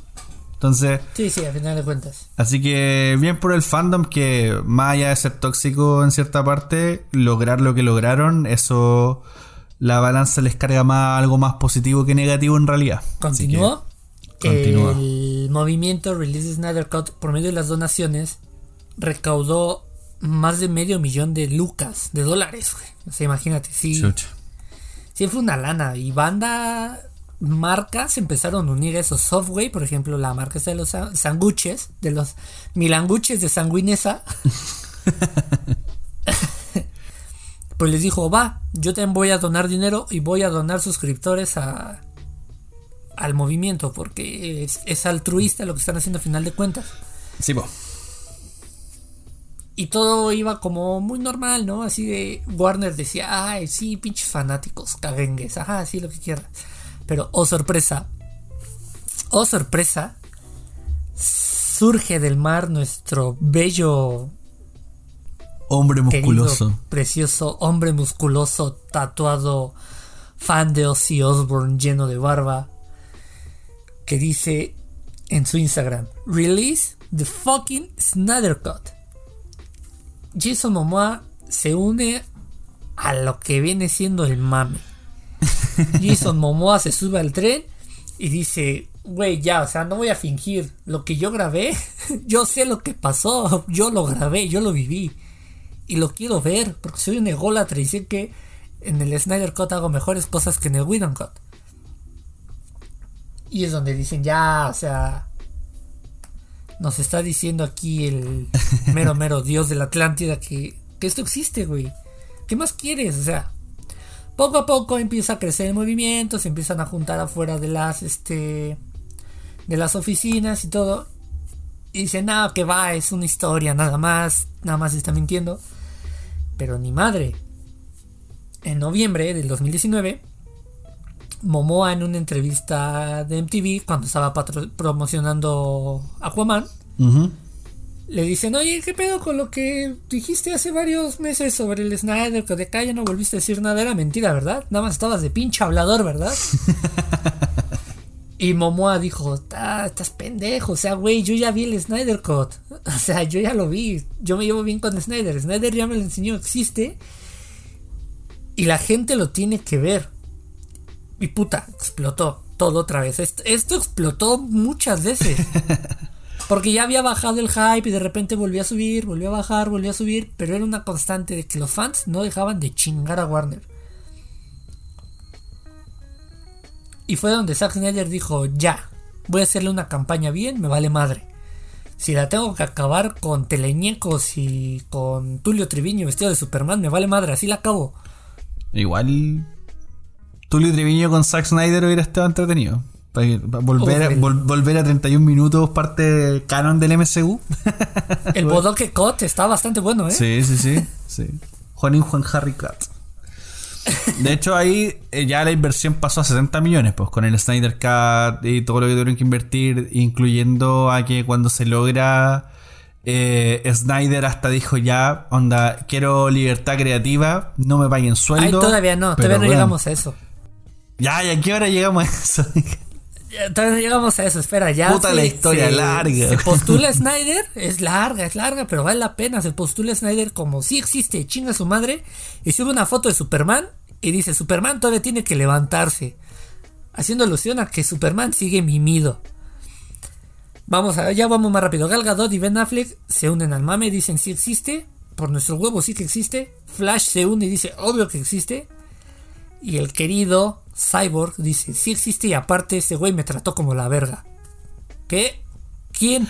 ah, por Whedon. Whedon, o sea, sí, ajá, sí existe el corte de Zack Snyder y Whedon me trató como la verga y los voy a quemar. Y quemó a Whedon y quemó a Geoff Jones porque dice que durante las grabaciones lo trataron como la mierda. No ha hablado completamente de eso porque tenía un contrato de silencio, pero dice que ya acabó. Y todavía viene lo feo. De hecho, después saltaron el resto del cast también apoyando a Cyborg, o sea, al actor de Cyborg, diciendo que efectivamente el weón era un desgraciado en el set. Sí, imagínate a qué punto llegó eso. Que los actores de Buffy dijeron, sí, o sea, Oh. Buffy fue hace más de 25 años, pero Whedon es una mierda de persona. Weón, cierto. Cierto que salió lo de Buffy, weón. Sí, sí, sí. Lo recuerdo. Pues ya, el pinche Toby Emmerich en noviembre dobló tantito las manitas y le dijo a Zack Snyder, ya, calma tus esbirros porque ya nos rompieron las pelotas. Te vamos a dejar lanzar tu película, pero así, güey, en crudo. ¿Cómo que en crudo? Sí, güey, sin efectos y sin nada. Si quieres. Y Snyder les dijo, güey, o sea, da lo mismo. No voy a lanzar eso porque me va a ir peor a mí y te va a ir peor a ti, no seas pendejo. Y pues dijo, hay tres razones principales. La primera, les quito el internet de encima. O sea, esto ya... Esto ya los dejan de chingar. Dos, ustedes se reivindican y hacen las cosas bien. Y tres, obtienen una versión mejor que la película de mierda y pueden venderla otra vez. Si quieren, véndala y van a volver a tener ganancias.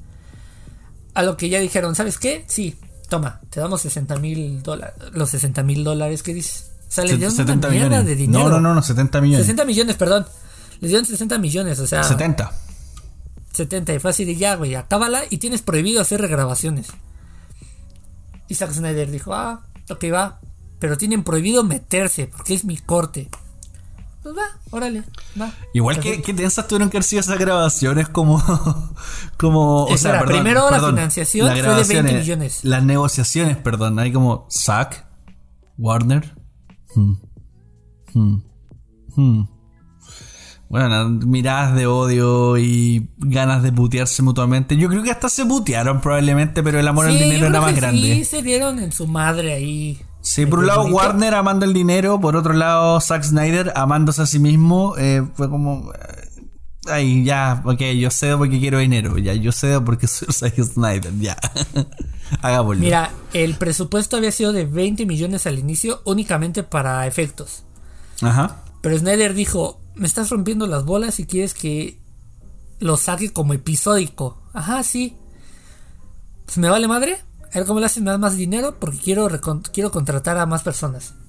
Quiero meter a Jared Leto y quiero que Ben Affleck me graben unas escenas. No, como crees? Está bien, te vas a dar el dinero, pero sigues teniendo prohibidísimo regrabar escenas. Pues se logra. Termina de editar su película. Regrabó escenas. Le valió madre. Pero como regrabó las escenas. Si es que dices, güey, esto es amor por lo que estás haciendo. ¿Sabes cómo regrabaron las escenas? Ni pija idea. Específicamente la última escena, la escena posapocalíptica, se grabó en el patio de Zack Snyder. Ni Ben Affleck, ni Jared Leto, ni Ezra Miller, ni Amber Heard cobraron.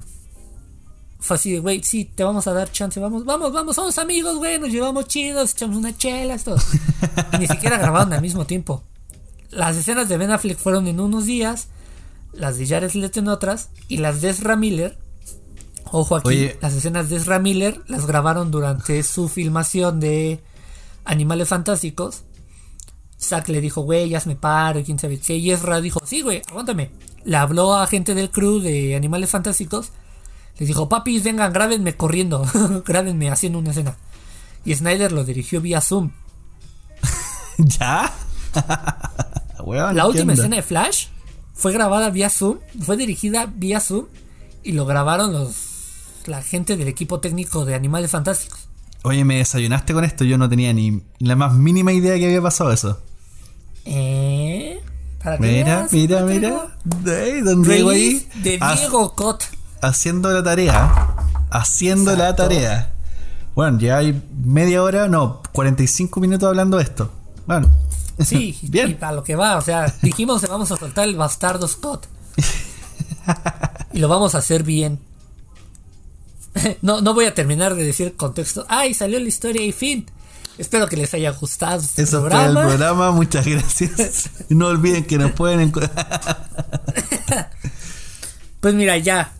Se logró, se grabó. Y aquí es donde me pongo un poco filosófico. Hágale. Y decimos. Ah, porque hay otra cosa. Además de que ellos no cobraron, hubo una persona que también no cobró nada. Igual y sí les picaba los ojos con los cambios. Pero no cobró nada. El mismo Zack Snyder no cobró nada por la película. No va a cobrar regalías por la película. Él dijo, ya, o sea, yo quiero sacarlo porque tengo a mis fans y porque todo. Pero ¿por qué Zack llegó al punto de renunciar a un sueldo después de casi seis meses de trabajo extra, sin paga? Pues la respuesta es su hija, a final de cuentas. Él adoptó la película como un proyecto, digamos, personal, que al final de la película lo ves y, puta, si, se- si no se te salió una lágrima o algo, pues eres tremendo corazón de piedra, güey, porque Puta, a mí no me salió una dirigida a su hija la lágrima. película. A mí A mí sí, no me- muchas lágrimas. Y por todos lados. Mm, mm, mm, mm. Ese mm, mm, mm, fue movimiento de cejas arriba y abajo en velocidad rápida. Puta, no, la- lamentablemente a mí no me conmueve. Eh, yo soy fiel creyente de que bajo esas intenciones existe Sofre mucho. plomo. Sí, puta, es que es Hollywood. Es Hollywood y Zack Sí, Snyder. sí, no es- lo veo por Hollywood, lo eh, veo por él. O sea, pobre sí, cabrón. pero es que mira, ya, Ve mira. todo eh, lo que sufrió, Nico. Tócate tantito el corazón como Sí. ya no me tocas a mí en las noches. Está bien, pero mira, a ver, ya, de que hay un sentimentalismo y que de verdad para él significa mucho probablemente y que la película realmente está dirigida, dirigida a su hija, dale, súper bien, qué bonito por él. Pero al mismo tiempo, Zack Snyder era una ególatra de mierda.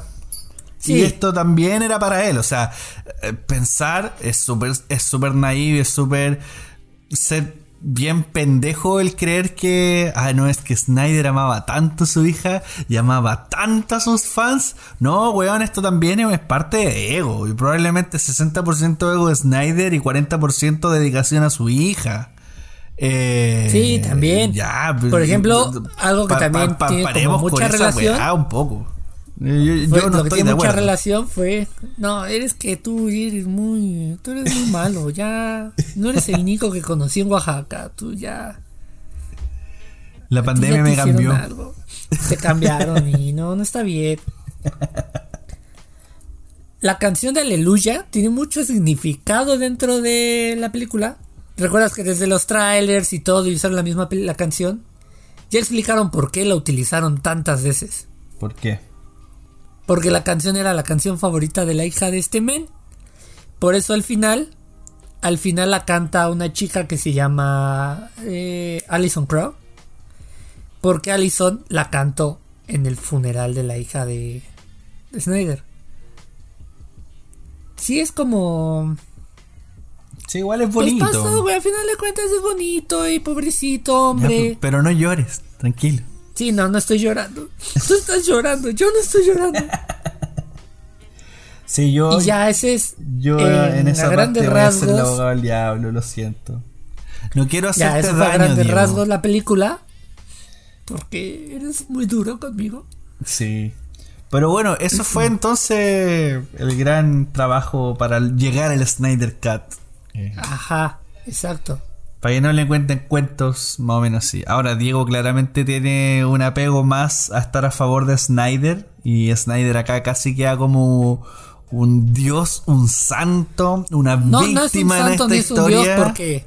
No es un santo ni un dios porque para mí, cada que me acuerdo que dirigió Soccer Punch y que él creó Lost, es así como de, güey, eres un pendejo. Te Sí, odio. Ya mira, ahora vamos, vamos a ir de lleno a empezar a hablar de la película, la- las diferencias claras que existen con la versión del 2017, porque en verdad repasar la película como tal no es tan necesario, eh, para eso veanla, bueno, maldita sea, dura cuatro horas, o sea, no vamos a estar repasando cuatro horas de película. Escena por escena. Ya hay podcasts relacionados a eso, hay videos en YouTube, vaya a verlos si quiere. Aquí vamos a hablar más como del- del contexto de todo lo que pasó, algunos detallitos de diferencia y, y más que nada eso. Sí. Es para sacarnos del sistema un poco y comentar la película, pero a grandes rasgos. Pero mm, mira, yo tomando todo esto insisto en que de alguna forma un problema de los fans, entiendo que esto es un momento de celebración, es un momento de disfrutar la ñoñería, esto efectivamente es un hito en el cine, por más que la gente amante del cine como más para gente pensante. Eh, eh, Güey, ¿cuándo van a sacar la versión eh, completa del séptimo sello, güey? O sea, Ya, release no, ya, de eh. Herzog, de Vern, eh, Herzog ¿no? ¿Cómo se llama este güey? Werner Herzog. Werner Herzog, se me fue el pinche nombre. O sea, Sí. güey, release de Werner Herzog. Release de Tarkovsky Cut.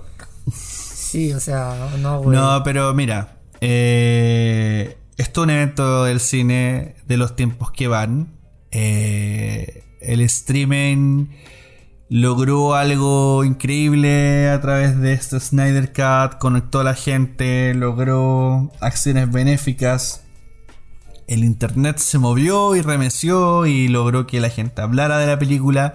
Logró que gente que ni siquiera es fan de esta weá estuviera sentada cuatro putas horas y disfrutara la película. Onda, los comentarios positivos vienen de todos lados. Hay comentarios negativos también inevitablemente, pero son más positivos que negativos. Y, y eso está bien. Ahora, yo lo que voy a un poco poner de víctima a Zack Snyder me parece un poco, eh, no sé, siento que Zack Snyder igual es un director que se clasificó como autor, como explicaba, pero para eso necesitó, bueno, hacer una versión de cuatro horas de su película porque el tipo no sabe contar historias cortas, no sabe desarrollar Exacto. personajes con historias cortas. Eh, y el tipo sabe poner muy buena imagen, o sea, sabe mostrarte la toma bacán, meterle sus tomas cámara lenta, que creo que alguien hizo la contabilidad real, porque mucha gente reclamaba, oye, las cámaras lentas de Zack Snyder y le encanta este weón". 24 minutos. Y sí, 24 minutos 24 nada más. minutos, Había no era tanto. güeyes rompiendo los huevos diciendo, no mames, Claro. es como una hora de película. No, mira, yo personalmente ahí creo que el único detalle fue la, la pelea entre Misira cuando están las Amazonas defendiendo. Hay un par de tomas que me parecieron innecesarias que fueran en cámara lenta, porque la acción en cámara rápida era muy buena. Entonces, esas escenas como que eran innecesarias, eh, un par. De hecho, cuando inicia, como que sobrecargan de cámara lenta en momentos innecesarios, pero después funcionan súper bien. Siento que son orgánicas las cámaras lentas que ocurren.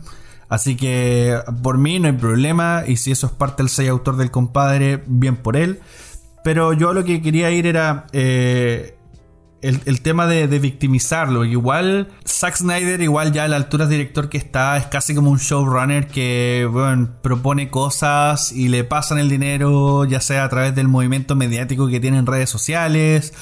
O, o porque igual tiene trabajos que son decentes, independiente que tenga esos fracasos miserables entre medio también.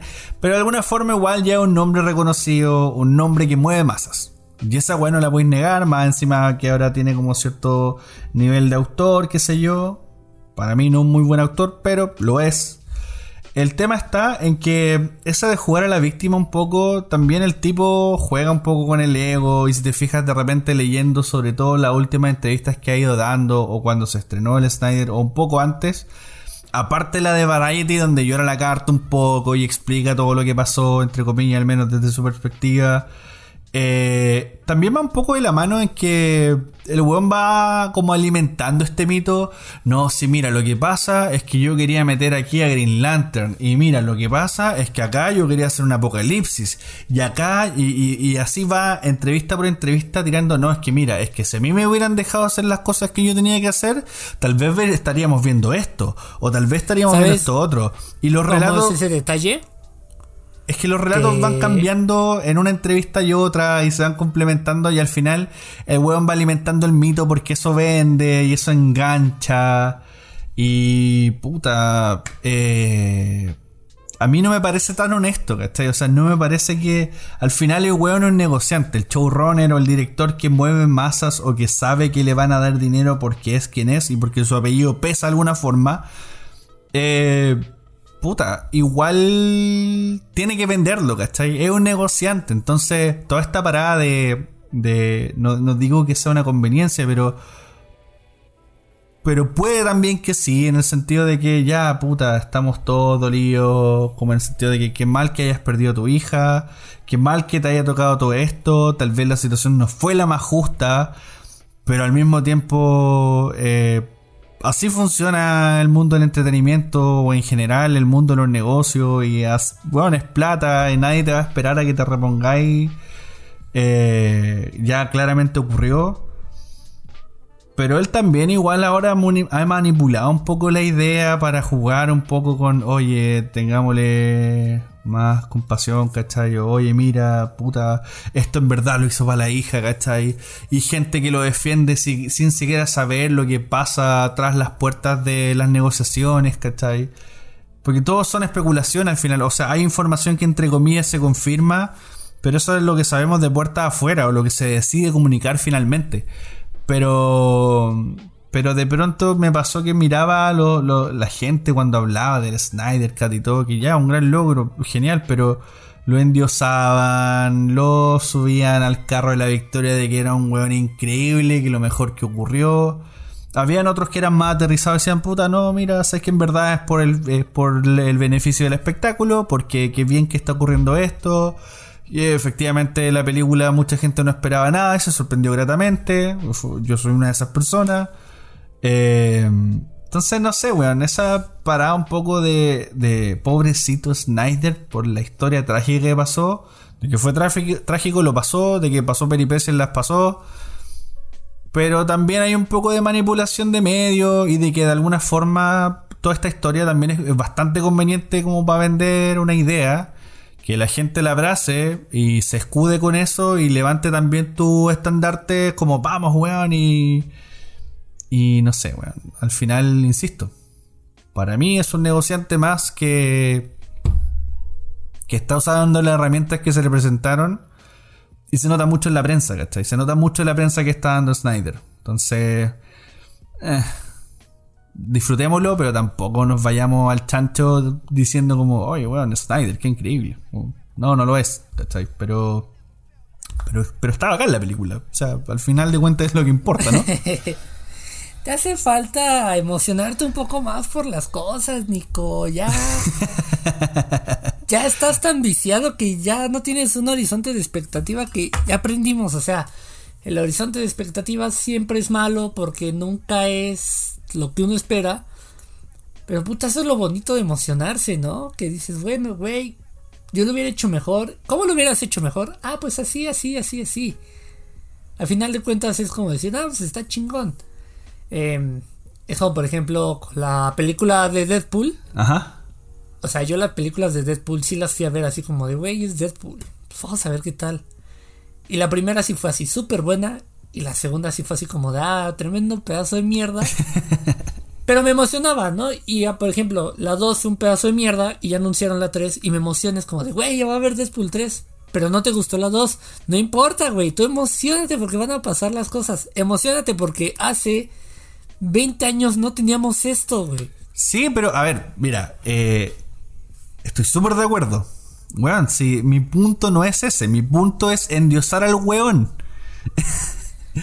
¿Por qué no? Estamos en la época de endiosar a ah, todos. No, endiosan a Bad Bunny, que no endiosemos a Zack Snyder. Ya, porque, ya, porque la manga de weones endiosa a Bad Bunny y yo tengo que estar endiosando a otro weón. No, ándate un rato a la chucha, no. Sí.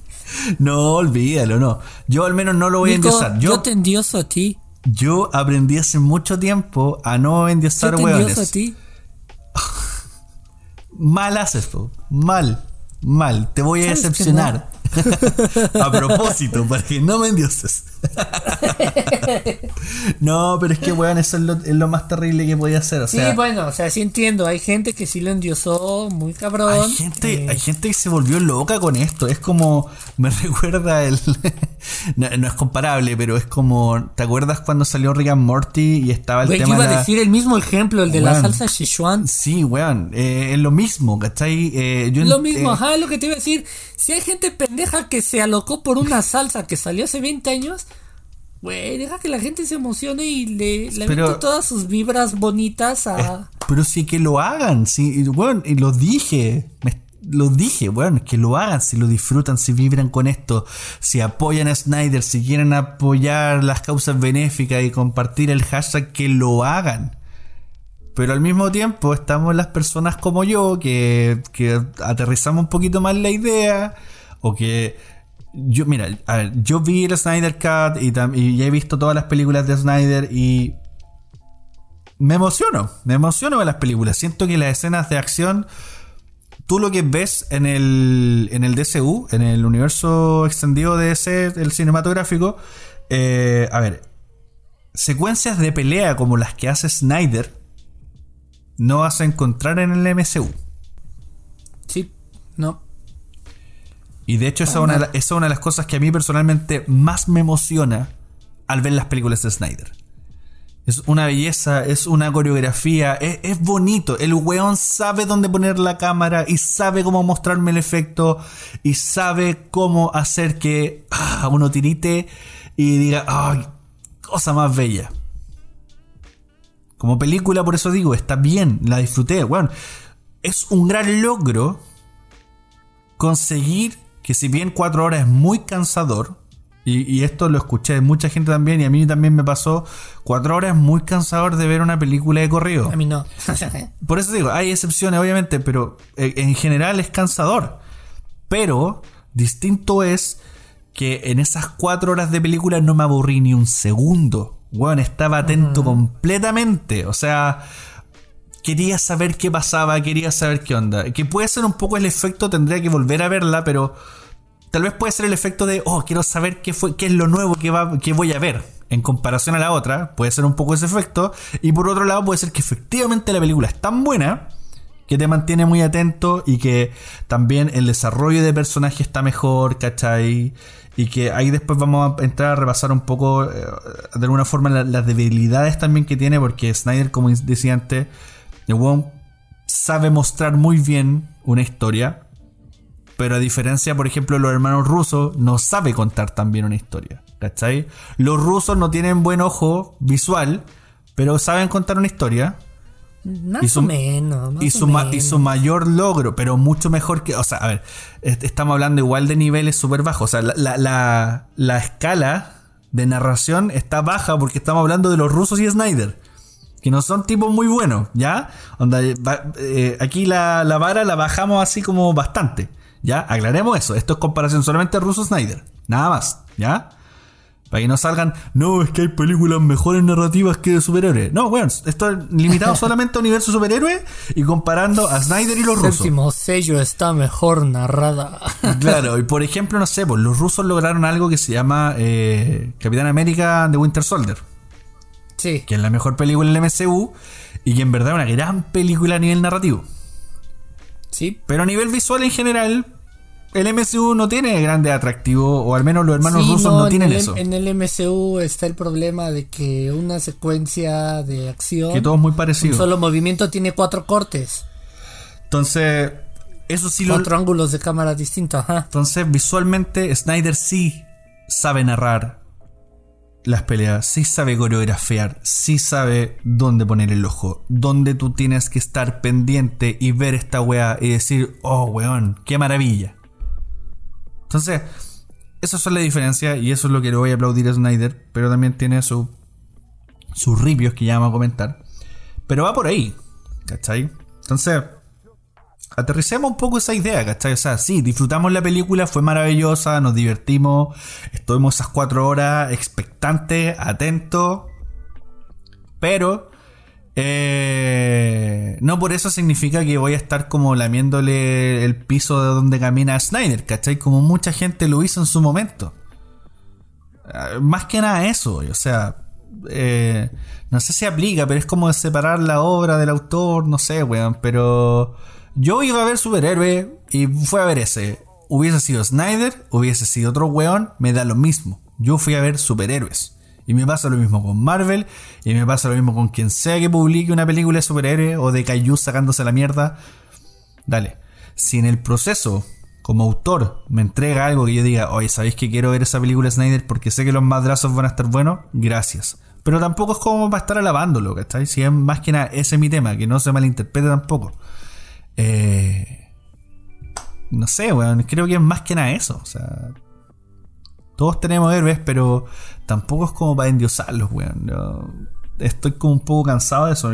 porque también me pasaba que desde más chico también llegaba y endiosaba figuras. Y puta, en verdad, ¿para qué, weón? ¿Cachai? ¿Para qué estar defendiendo weones? Yo en, su momento, puta, endiosaba a Tarantino, ¿cachai? Yo un imbécil Tarantino, ¿cachai? Es un gran director, es un gran contador de historias, es un gran autor. Es un gran ladrón también, que mezcla cosas y arma en sus películas. Pero escuchar a Tarantino es un asco. Es aburridísimo escuchar a Tarantino. Sí, Había, hay, un pod- hay un podcast donde habla con Edgar Wright. Y weón, ¡cállate! Que- y yo amo a Tarantino. Pero no lo voy a endiosar, ¿cachai? Entiendo que él también tiene problemas, ¿cachai? Te entiendo que eh, sus películas no son perfectas. Pero da lo mismo, si al final nadie tiene una película perfecta. Nadie, Entonces, ese, ese es mi punto, ¿cachai? Onda, tratemos como de, eh, de darle un poco más de altura o no llegar y tirar lo primero que veamos porque nos calentó de, oh, weón, Dios, ¿cachai? No, no estamos, pare- eh, habían fanáticos que parecían más secta, weón, y esa weón era como, ¿qué, qué, qué, qué- qué está pasando acá? Así, weón. ¿Cachai? Como que de repente había gente que se molestaba también porque, oye, no, no, no pirateen la película, eh, cómprenla. Yo me molesté, pero por qué, por qué, por qué, por qué no me molesté con todo el mundo. O sea, la gente si la querían piratear estuvo bien. Pero sí fue así como de, güey, yo te vi. Yo venía en este tren. En el tren del mame. Y te vi sentado al lado de mí, güey. Te vi sentado al lado de mí y también eras, eras bien pinche hablador y bien Sí. pinche loco. Te pusiste acá, empujaste a la azafata y su puta madre el que vino hasta hashtag. afuera, compartimos aquí y estuvimos platicando en el tren y todo. Y ahora resulta que te duele pagar 300 Sí. pesos mexicanos. Ahí Que, estoy de acuerdo. Aquí va esto. 300 pesos mexicanos, vamos a hacer la conversión a dólares. 15 dólares. Te duele pagar 15 dólares. Está bien, no hay pedo. Amazon Prime te la sacó en 60 pesos mexicanos. 3 dólares. Google Play te la sacó en 15 pesos mexicanos. Nico, cuéntale a la gente de Chile qué compraste con 15 pesos mexicanos en Oaxaca. Mucho. Puta que está desvaluada su moneda, amigo. Sí, bastante. 15 pesos mexicanos son 80 centavos de dólar. Sí. La película en Google Play, yo la renté. Legalmente, me vale madre que Google Play le tenga que poner el restante a Warner. Para eso son una empresa multimillonaria, me vale un carajo. Yo la pagué en 80 centavos de dólar. Entonces me molestó mucho la banda de, güey, tú venías en el tren del mame y resulta que te duele pagar 15 pesos. Ten tantita perra madre, Sí, güey. Sí, para los que predicaban y después, ah, no, no voy a pagar, puta. Yo personalmente, el Snyder Cut me subí al tren más que nada de, dale, veamos gente en capa sacándose la mierda. No esperaba nada, me sorprendió, la disfruté mucho. Eh, la pirateé, honestamente. Y la vi en 4K, en hermosos 4K. Pero. Está bien Pero me- padre pero tu me voy a comprar el HBO físico. Max, Nico. Está bien padre está HBO Max, Nico. ¿Por qué ¿Ah, dice? Cuevana 3 en la esquina? Pero, por ejemplo... me- está, bi- está pero- bien... Perdón, no un chiste más. Dale. Está bien raro ese interludio que hizo entre capítulos y capítulos de Snyder. ¿Por qué? Sí. Pues no sé, salía como un video de un hindú hablando sobre si quería invertir en la bolsa y cosas Sí. así. ¿Qué con Snyder? ¿Por qué metió eso? Luego salió un comercial de bebida entre medio en el minuto 45. no, pero mira. eh, pero yo soy de las personas que si me gustó algo, después probablemente consuma de eso, ¿cachai? Ahora que estoy coleccionando películas, por ejemplo, me gustó, la voy a comprar, ¿cachai? Porque quiero, tener- quiero el material adicional, quiero tener la película en buena calidad, quiero verla cuando quiera. Eh, porque con esto de que X empresa compra tal y después esta la compró de vuelta y no sé qué y bla bla bla. Anda a saber tú dónde va a terminar esa película y qué sé yo. Así que eh, mejor tenerla en físico y ya, chao. Así da lo mismo la guerra de los streaming. Yo veo la peliculita que quiero ver cuando la quiero ver. Fin. Pero eh, al final eso, ¿cachai? Es como ya apoyar al autor de la manera que te parezca mejor. A esta altura, en verdad, a Snyder le importa un carajo si yo, weón, la pirateé o, o 3 millones de tipos más. O sea, la cantidad de gente que la pagó ya es suficiente como para... No, no es que esté justificando la piratería, amigos, pero... Puta, yo honestamente Te van a intenté... los pacos. Ya que me caigan. Vengan da uno. Pero yo honestamente intenté arrendarla. Apple se demoró, que era el, el medio que me parecía más cómodo para poder verla en mi televisión. No estaba la película, no la pude arrendar acá. Y fue, ya, váyanse a la mierda, venga la piratería. Así que, al menos, eh, you tried. Pero, pero nada, o sea, por eso digo, es como que de repente igual los fanáticos eran medio. Oye, pero ¿cómo? ¿La estás pirateando? Y es como, ándate a la mierda. O sea, ustedes piratean todo el resto de películas que sale durante el año, joven, porque pirateé una más, weón. Váyanse un rato. no, da lo mismo, weón. Pero, mm, pero en fin. está buena. está buena la película. que es lo más importante de todo. O sea. Eh, como te decía, bueno, cuatro horas, impresionante. Eh, siento que igual se pudo haber acortado más. Me sobraron caleta de parte. Siento que esto es como. El Snyder Cut no es un Director's Cut. Siento que es. Todo lo que tenía lo tiró a la parrilla. Y, y siento que tal vez hasta me encantaría que Snyder diga: ¿Sabes que voy a hacer otro corte? Y voy a cortar todo lo que sobró. Como ahora que ya tengo más libertad y no importa nada vieja voy a recortar la escena. Como por ejemplo, eh, la escena esa de eh, cuando están con Aquaman y la olfateada de chaleco. Como de la, de la chamarra, como le llamen ustedes, del Esa, el esa, esa escena, cuando yo la vi, lo primero que dije fue, ya, güey, Cineteca Nacional. Esto va a cine de arte porque es mamaduría completa de, Sí. del güey que le encantó el séptimo sello. No, y también, O sea, por ejemplo, sí, habían es varias una escena cosas. bastante innecesaria, pero es bonita, es bonita. No, sí, bonita. Sí, es bonito la idea de que en una localidad perdida eh, Le rindan culto a... a alguien que es un dios básicamente para ellos. Digo, básicamente, si tú te encuentras allí Jason Momoa, también te pones a cantar, Nico. Sí, pero no sé si olfatearía el chaleco, lo olfatearía él, Ah, yo sí. con consentimiento, por supuesto. ¿Mm? Sí, obviamente. Pero, mm, pero el tema es, ese, siento que, por ejemplo, no sé, po, si bien la escena final eh, de este apocalipsis, ¿cachai? Y que, que comentabas que la grabaron aparte, tal vez yo lo hubiera, esa escena yo lo hubiera dejado, por ejemplo, para, para el Blu-ray o el DVD. ¿Cachai? Siento que me sobraba acá. ¿Cachai? Onda... mm, Como mi gran observación que haría, siento que me encantaría que Snyder dijera, voy a hacer aparte del Snyder Cut un Director's Cut, donde va a ir más comprimido porque siento que en tres horas me contaba perfecto todo. Siento, siento que hay 45 minutos que, que si los sacáis de la película no afectan nada, sigue siendo igual de buena, pero, pero está bien igual, o sea, da lo mismo, son apreciaciones personales, qué sé yo, pero... Eh, podría, aprovechemos ahora de repasarla, por lo bueno, lo malo. ¿Qué, qué te pareció a ti, Mr. Diego? El Snyder Cut. Ya, ya contamos. eh, Ya contamos todo. La odisea de Snyder. Pero eh, ahora vamos con.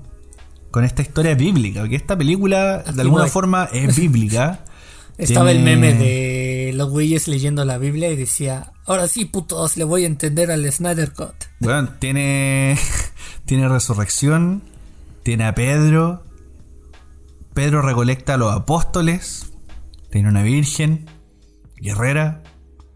Eh, aquí parafraseando a, gente chilena que estuvo comentando eso, me pareció bastante simpático como la apreciación bíblica del Snyder Cut y curiosamente tiene mucho de bíblico. Eh, bueno, eh, está, está potente, así que Mr. Diego, ¿qué le pareció Jesús de, Jesús de Nazaret Snyder Cut? ¿Sabes qué es lo más bíblico que tiene? ¿Mm? Y aquí ya, desde aquí spoilers, spoilers desde aquí. Sí, sí, sí. Porque quiero hacer este chiste ya. Lo más bíblico que tiene es Moisés separaba los mares Wonder Woman separa cabezas del cuerpo. Así. Cosa más bella. Weón. Brillante. Estuvo hermoso. Me encantó la violencia y la sangre. Aquí, aquí uno ve los villanos. ¿Se, ¿Se acuerdan que siempre cuando hay villanos, como que la típica golpe y empujar hacia un lado? Y al costado. La típica. No, acá no. Acá el villano quiere conseguir su meta como sea. Tú te atraviesas, te vas de corte en el estómago, degollado, masacrado y el tipo continúa y continúa y continúa. a mí me, me, me, me, salta mucho las muertes de los... O sea, las amazonas, puta, les fue horrible. Les fue como la mierda. Y de hecho, las peleas en el agua, las bolsas de sangre, weón. Dios. Sí, la pelea en el agua sí era como cuando les dan de comer a los tiburones o cosas así, sí estuvo brutal. Sí. Pero la, escena, la, escena, que se me hizo más brutal que dije, no, eres un culero. Cuando sacan a la, al Atlante del agua y lo avientan contra la roca. Ese pobre cabrón lo dejaron cuadrapléjico los últimos segundos de su vida. Se quedó así todo tieso y la roca embarrada toda la sangre y ese güey todo tieso de no te voy a decir nada. Y no voy a escapar, no porque sea valiente, sino porque no siento nada debajo del cuello. Sí, no, bueno, estuvo, estuvo brutal. De hecho, es una de las grandes cosas. Creo que también, de hablando de la violencia, está, es correcto empezar a hablar del villano también, que es de Stephen Wolf. Ah, Un cambio por órdenes increíble de villano. Sí, ahora, partamos primero porque al hablar de Stephen Wolf, antes de, sus motivaciones, que cambian por completo en el Snyder Cut. ¿Qué me pareció? me interrumpiste. Soy terrible. como antes. Hable de una puta vez. Hasta tomé aire para decir todo lo que iba a decir. Pero Dele, voy a cortar todo esto y voy a dejarlo hablar no, no, no, no, no, no, no, déjalo, déjalo, déjalo, déjalo. que se note ahí que hubo drama. Dale. ¿Qué me pareció a mí? El Snyder Cut. Me pareció, sí lo voy a decir, me pareció brillante. Me pareció una de las mejores películas de superhéroes que se ha hecho. Indudablemente me pareció lo mejor que se ha hecho en DCU. Brutal. Me pareció una integración de los personajes como tenía que ser. O sea, algo que me resaltó mucho después de ver Wonder Woman 84 y de haber visto Wonder Woman en la película es Patty Jenkins, la directora de Wonder Woman, en su asquerosa vida ha agarrado un cómic de Wonder Woman, güey. Su única referencia a Wonder Woman seguro es el programa de Linda Carter. porque por ella, porque por ella Gal Gadot se le hubiera pasado dando vueltas en círculos toda la película, güey, para cambiarse de traje, o sea, terrible, brutal todo ese cambio. No, la diferencia se nota demasiado. De hecho, sin ir más lejos, comparando el corte de Whedon con el de Zack Snyder, Whedon mostrándole el culo a Gal Gadot a cada rato y Zack Snyder ni se molestó, o sea, bueno, una guerrera. Ya está, es uno más del grupo. ¿Para qué? La forma en la que los personajes son retratados aquí a diferencia de Cut. Aquí Batman es donde dije, ya, güey, o Ben Affleck es el hombre, no hay más. Ben Affleck es el equilibrio perfecto entre Bruce Wayne y Batman. ¿Por qué? Estamos acostumbrados en el cine que Batman era así, el tipo que golpeaba maleantes en la noche y durante el día era el playboy este millonario de la corporación Wayne. El superhéroe, el, el superpoder de tener dinero. El superpoder de tener dinero. Pero aquí, ¿qué nos demuestran cuando sale Bruce Wayne? Nos demuestran a un Bruno Díaz bastante estresado con lo que está pasando. No es un Bruno Díaz que dice, ah, sí, mis pedos de la noche los arreglo en la noche. Es un Bruce Wayne que lo ves trabajando en su laboratorio, que lo ves arreglando sus juguetitos, que lo ves trabajando con Alfred y teniendo pláticas con Alfred, no nada más el Alfred diciéndole qué hacer ni sirviéndole el té. Alfred es así de jefe, jefe Bruce, amo Bruce, le acabo de hacer su chocolatada caliente como le gusta, Master Wayne. Here you got your hot chocolate as you like it. Le doy su chocolatito como le gusta, su panquecito, su empanada. Su empanada. Su empanada. y también, ah, sí, tome estos brazaletes, refleja los rayos de los kryptonianos. ¡Güey! O sea, aquí no es un mayordomo gacho que nada más le cobra mucho. y que llora. Y que llora. Discúlpeme, no, aquí ese güey es Master Wayne, ¿cómo le va? Master Wayne, ¿cómo le va? No, Alfred, me están poniendo en mi madre. Ah, deja agarrar el control ahorita, hijos de su pinche madre. Con mis cheques quincenales no se van a meter. ¿Y quién Con me mi paga? fuente de ingresos, no. ¿Y quién me paga? Ahorita les pongo en su madre. De lejitos porque estoy viejito y no puedo. No, aparte la interpretación de Jeremy Irons, oh, weón, está muy buena. Es como una mezcla entre vieja culiá y, y buen asesor. Ajá. Y buen asesor. Como que, bueno, es la mezcla perfecta porque Master Wayne no se olvide su chalequito al salir, pero vaya a partirle la madre a esos hijos de su gran puta. Sí, sí, completamente. O sea, y es lo que dices, güey, qué bonito. Es, Es lo que que- siempre quise ver de Batman en el cine, no un Batman al que le rompen su madre dos perros Rottweiler, güey. Es que aparte también el equilibrio con Alfred, la relación también es, es muy, es más cercana. O sea, el, el otro Sí. Alfred, si bien como que es más una niñera, pero este Alfred es como. eh, o sea, a ver. Igual. Fácil, este Alfred es el cabrón, he vivido contigo toda mi vida. Tú ya, Sí, tú ya no eres ya. mi empleado, tú eres mi familia. De hecho, de hecho, sin ir más lejos, cuando eh, a Diana se lo presenta y le dice, y bueno, Alfred, él es Alfred, eh, trabajo para él. Onda que Wayne diga que él trabaja Ajá. para Alfred. Porque bueno. Exacto, exacto. Ese Uf. detalle es maravilloso. Y cuando llega Aquaman y le dice a Alfred, buen trabajo Alfred. Si es así como de, güey, no mames, qué pinches interacciones tan bonitas, güey. Esto es algo que, que, que me gusta mucho. O sea, Sí. todos interactúan con todos. Ves a, al final de la película ves a Cyborg dándole el puñito a Flash, así como de a huevo, somos unos niños de 18 años y lo logramos. Sí. Ves a Flash platicando con. A Flash platicando con Aquaman mientras están comiendo cacahuates y pizza. Los ves platicando todo el tiempo. Y te Es pones a pensar, güey. más en orgánico. el MCU. Ajá. Te pones a pensar en el MCU. En ningún momento. T'Challa, Black Panther, le dirigió la palabra a Tony Stark. Ve todas las películas. Ve Civil War. Ve Infinity War. Y ahora los dos están Ve muertos. Endgame, y los dos están muertos. Y ninguna de las películas se dirigieron la palabra. Chivo. Y te pones a pensar, güey, esas interacciones son las que valen la pena. Porque dices, güey, están conviviendo. O sea, no nada más ese güey que venía conmigo y que me estaba acompañando, sino que está conviviendo conmigo. Va de la mano también porque si lo pensáis, el momento de desarrollar el personaje no es solamente contar lo dramático que es la historia del personaje para llegar al per- a, a- a lo que estamos viendo en pantalla en este segundo, sino que, bueno, también influye mucho en que las interacciones que se van a generar son los gatillos de cuándo me van a contar esa historia o cómo voy a saber el trasfondo. Y así, you name it, ¿cachai? Un montón de cosas que van a ocurrir para poder enterarme o conocer más a este personaje y saber si lo quiero o no si lo voy a odiar, si lo, lo que sea.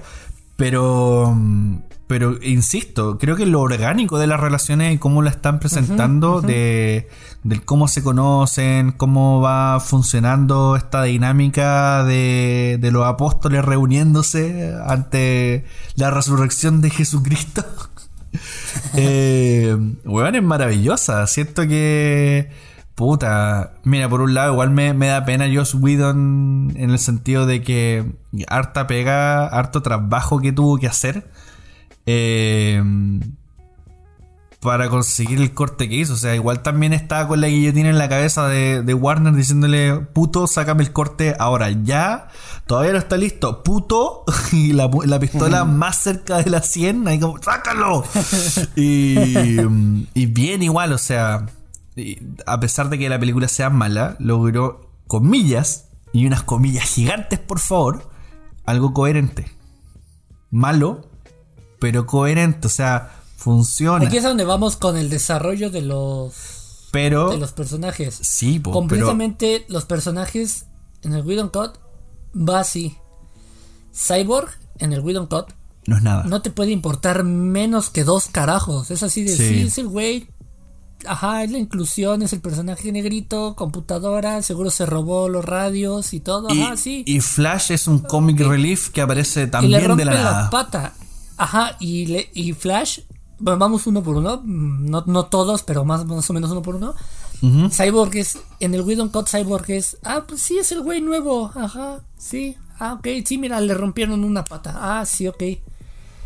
En el Snyder Cut es un güey, este güey tiene control de la última cosa, que es nuestra última salvación. Este güey es nuestra salvación o es nuestro, nuestra pinche perdición. Así de fácil. Porque él entiende lo que está pasando. Él ya entendió cómo está el pedo, nosotros no. Mucha gente también al mismo tiempo eh, la interpretó también como que de alguna forma Cyborg era el corazón de la historia. y, no podría estar más de acuerdo, bueno, de verdad sentís que Cyborg de alguna forma, con la historia trágica que tiene también, pudiste tener a Superman, puedes tener a Batman, puedes tener a quien sea, pero sin Cyborg cagaron. No había forma de dar vuelta a esto. No había forma de que lo lograran, exacto. Entonces, tanto por la historia, por el desarrollo personal que tiene y cómo lo desarrollan mejor, cómo hacen que ahora sí en verdad me, interese. Exacto. En el Widow Cut, Cyborg sigue siendo el güey deprimido toda la película. Sí, pero no sé por acepta. qué. Aquí se acepta. Él dice, pues ya, o sea, ya mi papá me jodió la vida, me dejó haciendo esta cosa, no voy a poder ponerla nunca más. Pero, güey, me acepto. Y con la escena de aceptación de. La escena de aceptación de Cyborg. Puta es de lo más bonito. Porque es la escena donde. Donde escucha lo que le dice el padre. Le dice: Tú tienes absolutamente acceso a la vida de toda la gente en el mundo. Y pone como ejemplo la, la historia de esta, de esta madre soltera que al final ayuda. Y la vigila por las cámaras. Y al final le regala 100 mil varos a nombre de Bruno Díaz, que Bruno Díaz no le haber agradado mucho, pero dijo, bueno, ya. Claro, no. Porque de algún lado tuvo que salir ese dinero. El banco de Gotham como que le entregaba un premio. Sí, de algún lado tuvo que salir ese dinero, porque si no, capaz que Cyborg, lejos de ayudarla, causaba un corralito ahí en Ciudad Gótica. la, la odisea de los giles con capa. Sí. No, pero um, el desarrollo de Cyborg está muy bueno. De hecho, personalmente siento que una de las escenas más dolorosas con Cyborgs. Eh, la muerte de su papá. Sí, onda. todo, todo, este, todo este drama de, de conectarse con el viejo y de. Y, y, lo que es normal en un proceso de negación. O sea, se murió mi vieja, tú no estabas ahí nunca, ándate un rato a la mierda y de pronto darte cuenta que entre comillas igual había un propósito de que el viejo no era tan malo. Y de pronto, claro, cuando se dan cuenta de que el papá se sacrifica y weón hace todo lo posible porque el plan funcione, porque es como que el papá para el papá también es un alivio que el hijo por fin haya encontrado un propósito más de estar en negación y de hecho es una de las cosas más importantes que uno encuentra en esta película también, eh, a nivel de desarrollo de personajes también, porque es una película que habla sobre la relación de los padres y los hijos, constantemente. Y, y sin ir más lejos también, eh, eh, el mismo también el tema de lo que relacionamos con Pedro y los apóstoles, en el caso de Bruce Wayne es un huérfano que también recoge a estos niños que no tienen dónde ir, que no tienen identidad, que están perdidos y sueltos por el mundo, y los reúne en un equipo que les da un propósito. Se lo dice Alfred. Sí. Entonces... Alfred se lo dice, ya cumpliste tu propósito, ya reuniste a un equipo. Ujú. Y, y de alguna forma, si lo piensas también, no, no me quiero saltar de una Batman. Yo creo que Batman es como el plato grande principal que vamos, del cual vamos a hablar, pero eh, es un Batman, curiosamente, que me dio mucha risa cuando el weón, cuando Alfred dice, weón, ¿y qué onda? ¿Qué, qué estás esperando? Oh, weón, Alfred, ten fe. Es como, ¿what? ¿Batman teniendo ¿Qué? fe? Batman teniendo fe, pero fue como. Pero ¿sabéis qué? Tiene lógica. El Batman que me están Sí. construyendo acá sí puede hacer eso. ¿Cachai? Que es como Sí, un es poco. un Batman que el- es la diferencia entre la adaptación y el cómic. Eh, en la adaptación. eh, lo decíamos antes, en, en capítulos anteriores cuando hablábamos como el ejemplo de Civil War, lo hablábamos en WandaVision si no me equivoco, eh, ojo con eso, de, de repente nos falta el purista que dice, oye, pero es que Batman nunca diría eso. Perfecto, el Batman que está en los cómics, pero este Batman sí lo dijo y ya está. Jódete, ya lo dijo, jódete, yo me voy. Sí. Y, y ya está, si tómalo como otra alternativa más, toma- hasta si queréis ser más purista, tómalo como otro universo. Fin, este Exacto. Batman en este universo tiene fe. Si le irá a perder más adelante, Y bueno, tiene no fe porque a final de cuentas el hombre ya estuvo frente a la presencia de unos dioses, ya dice, pues ya, ¿qué me queda, no? Sí, po. De Ahora. hecho, Retomando, para no saltarnos ahorita ya a Batman, ajá. retomando vamos ahora con Flash, que bien lo dijiste, Flash en The Whedon Cut era el pinche comic relief. O sea, en parte lo sea, sigue más- siendo. Eh, lo sigue siendo, pero aquí va el detalle. Aquí va el detalle. En Whedon, Todd es el güey que hace los chistes y el güey que se le arrima a Wonder Woman, escena que Gal Gadot se negó a grabar, la grabó una doble. Aquí es el Flash que rescata una familia rusa que se supone que estaba en un pueblo fantasma, o sea, un pinche pueblo abandonado y había una familia ahí. Eso es lo O sea, de eso, es Whedon. eso es lo de Whedon, es una pendejada. Para que al final cierre diciendo Dostoyevsky. Y ya Sí. sea su mayor logro dentro de la película y que al final tenga una escena donde corre con Superman. Que no se me hace una escena tan mala, pero no, no para No, un cierre. eso, eso fue un guiño Y- para los fans, po. Fue un guiño bonito, pero no para un cierre. Ajá. En cambio, aquí, en Zack Snyder, Flash sigue siendo el comic relief, Pero tiene un Pero propósito. Flash es el cabrón, es el segundo güey más inteligente dentro de la película. Flash sabe cómo está el pedo. Flash es de güey, o sea, tú eres Batman. Puta, lo que tú me digas, yo lo voy a hacer, güey. Y es más, quisiera ser más rápido para hacerlo antes de que tú me lo termines de decir. Y Flash aquí es de, güey, o sea, si Batman me dijo que haga esto, lo voy a hacer, güey, porque es Batman. Y Sí, po. porque yo sé que va a funcionar. Es que igual es bacán esa relación de eh, suerte de mentor. Comillas, mentor, porque tampoco hay como mucho de mentor, pero sí se entiende un poco esta relación de, de cubrirlo en, en el, en el manto de ya, dale, yo te apadrino, eh, de alguna forma eh, te guío, eh, porque Flash toma la, la invitación a ciegas, como, bueno, te quiero invitar a, sí, pero oye, sí. da lo mismo. Sí. Sí, o sea, sí, Y- güey. y eso es genial igual, porque de alguna forma, claro, el, este, este comic relief que por lo demás, ya, tiene un par de chistes graciosos, pero en general es muy, es muy fome, es muy aburrido. O sea, esa escena de la indicación de que, que la señora que contaba el cambio es como. Ya, weón, no es gracioso, no eres gracioso, pero ya, da lo mismo. Eh, Y se lo, se lo dan a entender, no es como en la película de Whedon que hace un chiste y ay, sonría, ¿no? Aquí lo ven así con cara de ay. No, es incómodo, es como ¿Qué pedo ya este sabemos güey? Que este tipo tiene Pero problemas para está bien, interactuar. está bien, es el Sí. güey incómodo porque él mismo lo dice, necesito amigos. Sí, po, precisamente. Y es genial Todos sí lo porque. ven así como. Se avienta la mejor frase cuando le pregunta Y bien Flash, ¿cómo lo vamos a hacer? Flash dice, con el poder del amor. Si lo voltean a ver con cara de... y Cyborg le dice, ponte serio. Ay, bueno, ya voy a hacer esto. sí, sí. sí. No, pero y es bueno porque la curva de crecimiento que tiene el personaje permite que parta como muy goofy, como muy imbécil. Y, y termina haciendo, haciendo actos que definen todo. O sea, él mismo también deja en claro que siempre ha tenido claro la implicancia de sus poderes y la magnificencia. Y el buen entiende que, por ejemplo, cuando explican que él no retrocede el tiempo, sino que él manipula el tiempo. Que es muy diferente. El tiempo. Y es un detalle que acabas de decir. La. Y él lo dice. Su última escena chingona de Flash es él recuperándose, aprovechando su factor regenerativo. Que ojo, mucha gente no sabía que Flash tiene factor regenerativo. No, yo tampoco. Acelerado. No, no, sabía eso. No lo saben. No, lo suponía por el tema de la velocidad y el, y el metabolismo, que es como lo lógico. Por eso ese güey tiene que estar comiendo a cada rato, porque te imaginas de qué chingas. Nosotros subimos unas escaleras y nos estamos muriendo. sí.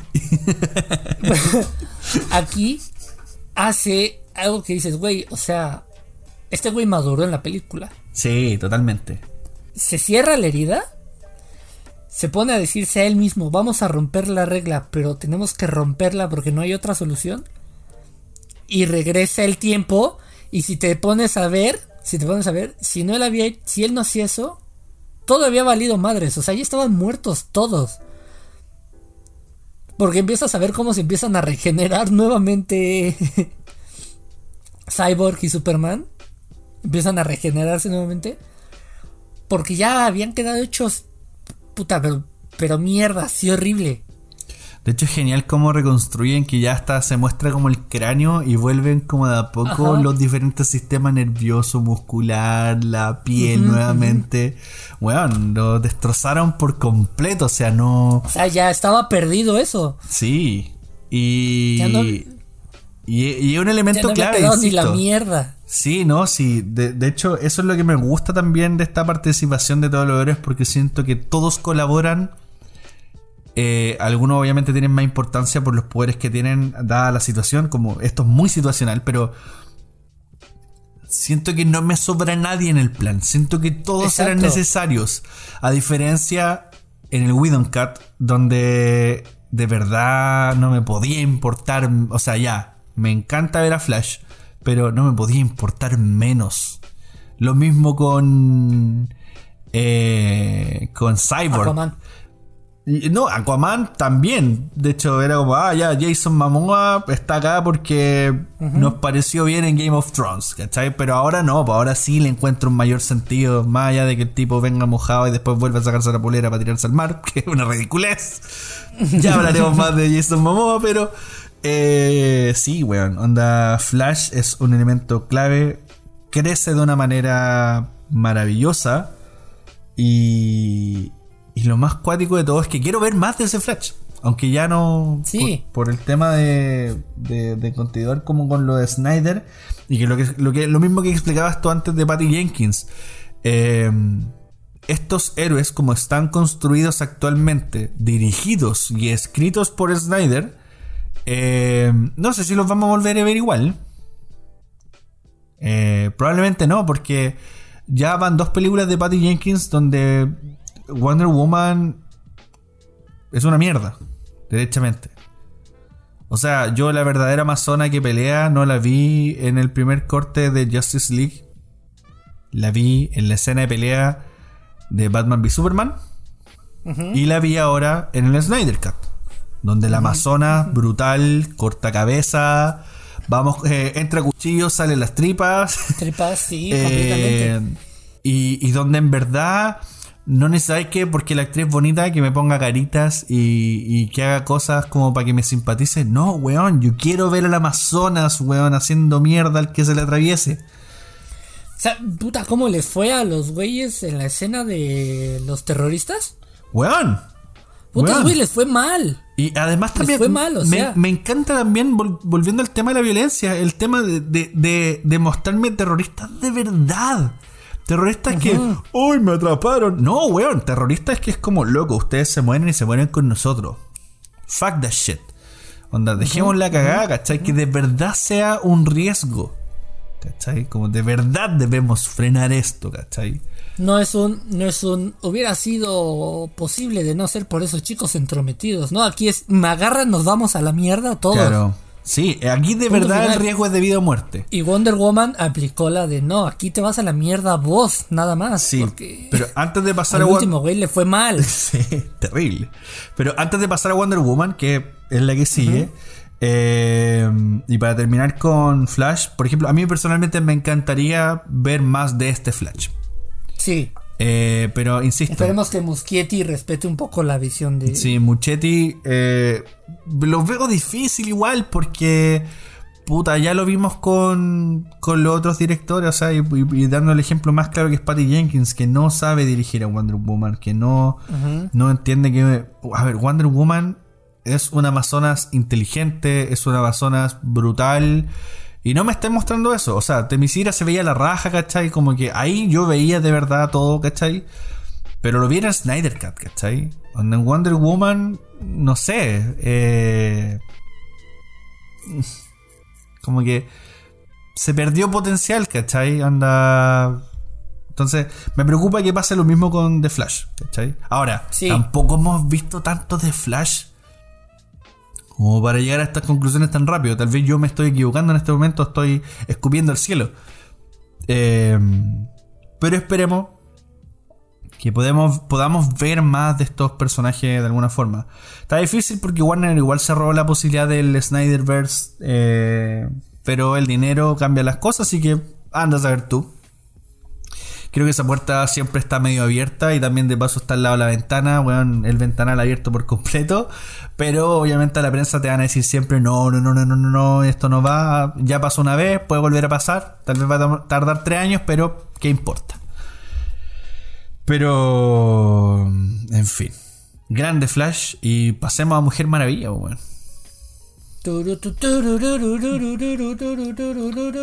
Agradezco tanto que no hayan abusado de ese jingle, weón. Es el mejor perro tema del cualquier superhéroe de cualquier empresa. Sí, está bueno, pero. Es el mejor tema. Pero Dios, cómo lo explotaron, weón. En la, sí, no, no, no, no, no, no, no, no, no, no, no, Tienes a John Kirksel y a, a Hans Zimmer haciéndote temas, güey. Puta, yo lo, yo lo pondría hasta cuando abro la llave del baño. O sea, si, cuando, me hicieron un tema, una Cuando se me va el bus y alcanzo a subirme. sí, o sea. Güey, cuando salió la primera de Wonder Woman, yo sí la tuve como año y medio de. No, cuando salió, perdón, Dawn of Justice, yo sí la tuve como año y medio de despertador. y estoy a nada de volverlo a hacer. Sí, mira, eh, repasando más allá del jingle que a mí, a mí me gustó, pero me apestó que me lo repitieran hasta el hastio, sobre todo en Wonder Woman 84. Eh, pero eh, quiero hacer un pequeño disclaimer. Gal Gadot actúa como el orto. Sí. Y en el Whedon Cut Además de que ya mencionamos de que Widon cochinón mostrándole eh, el culo a cada rato a Galgadot para vender, because just Widon. Eh, asimismo también como lo ha hecho con, con eh, Black Widow y, y lo hace siempre.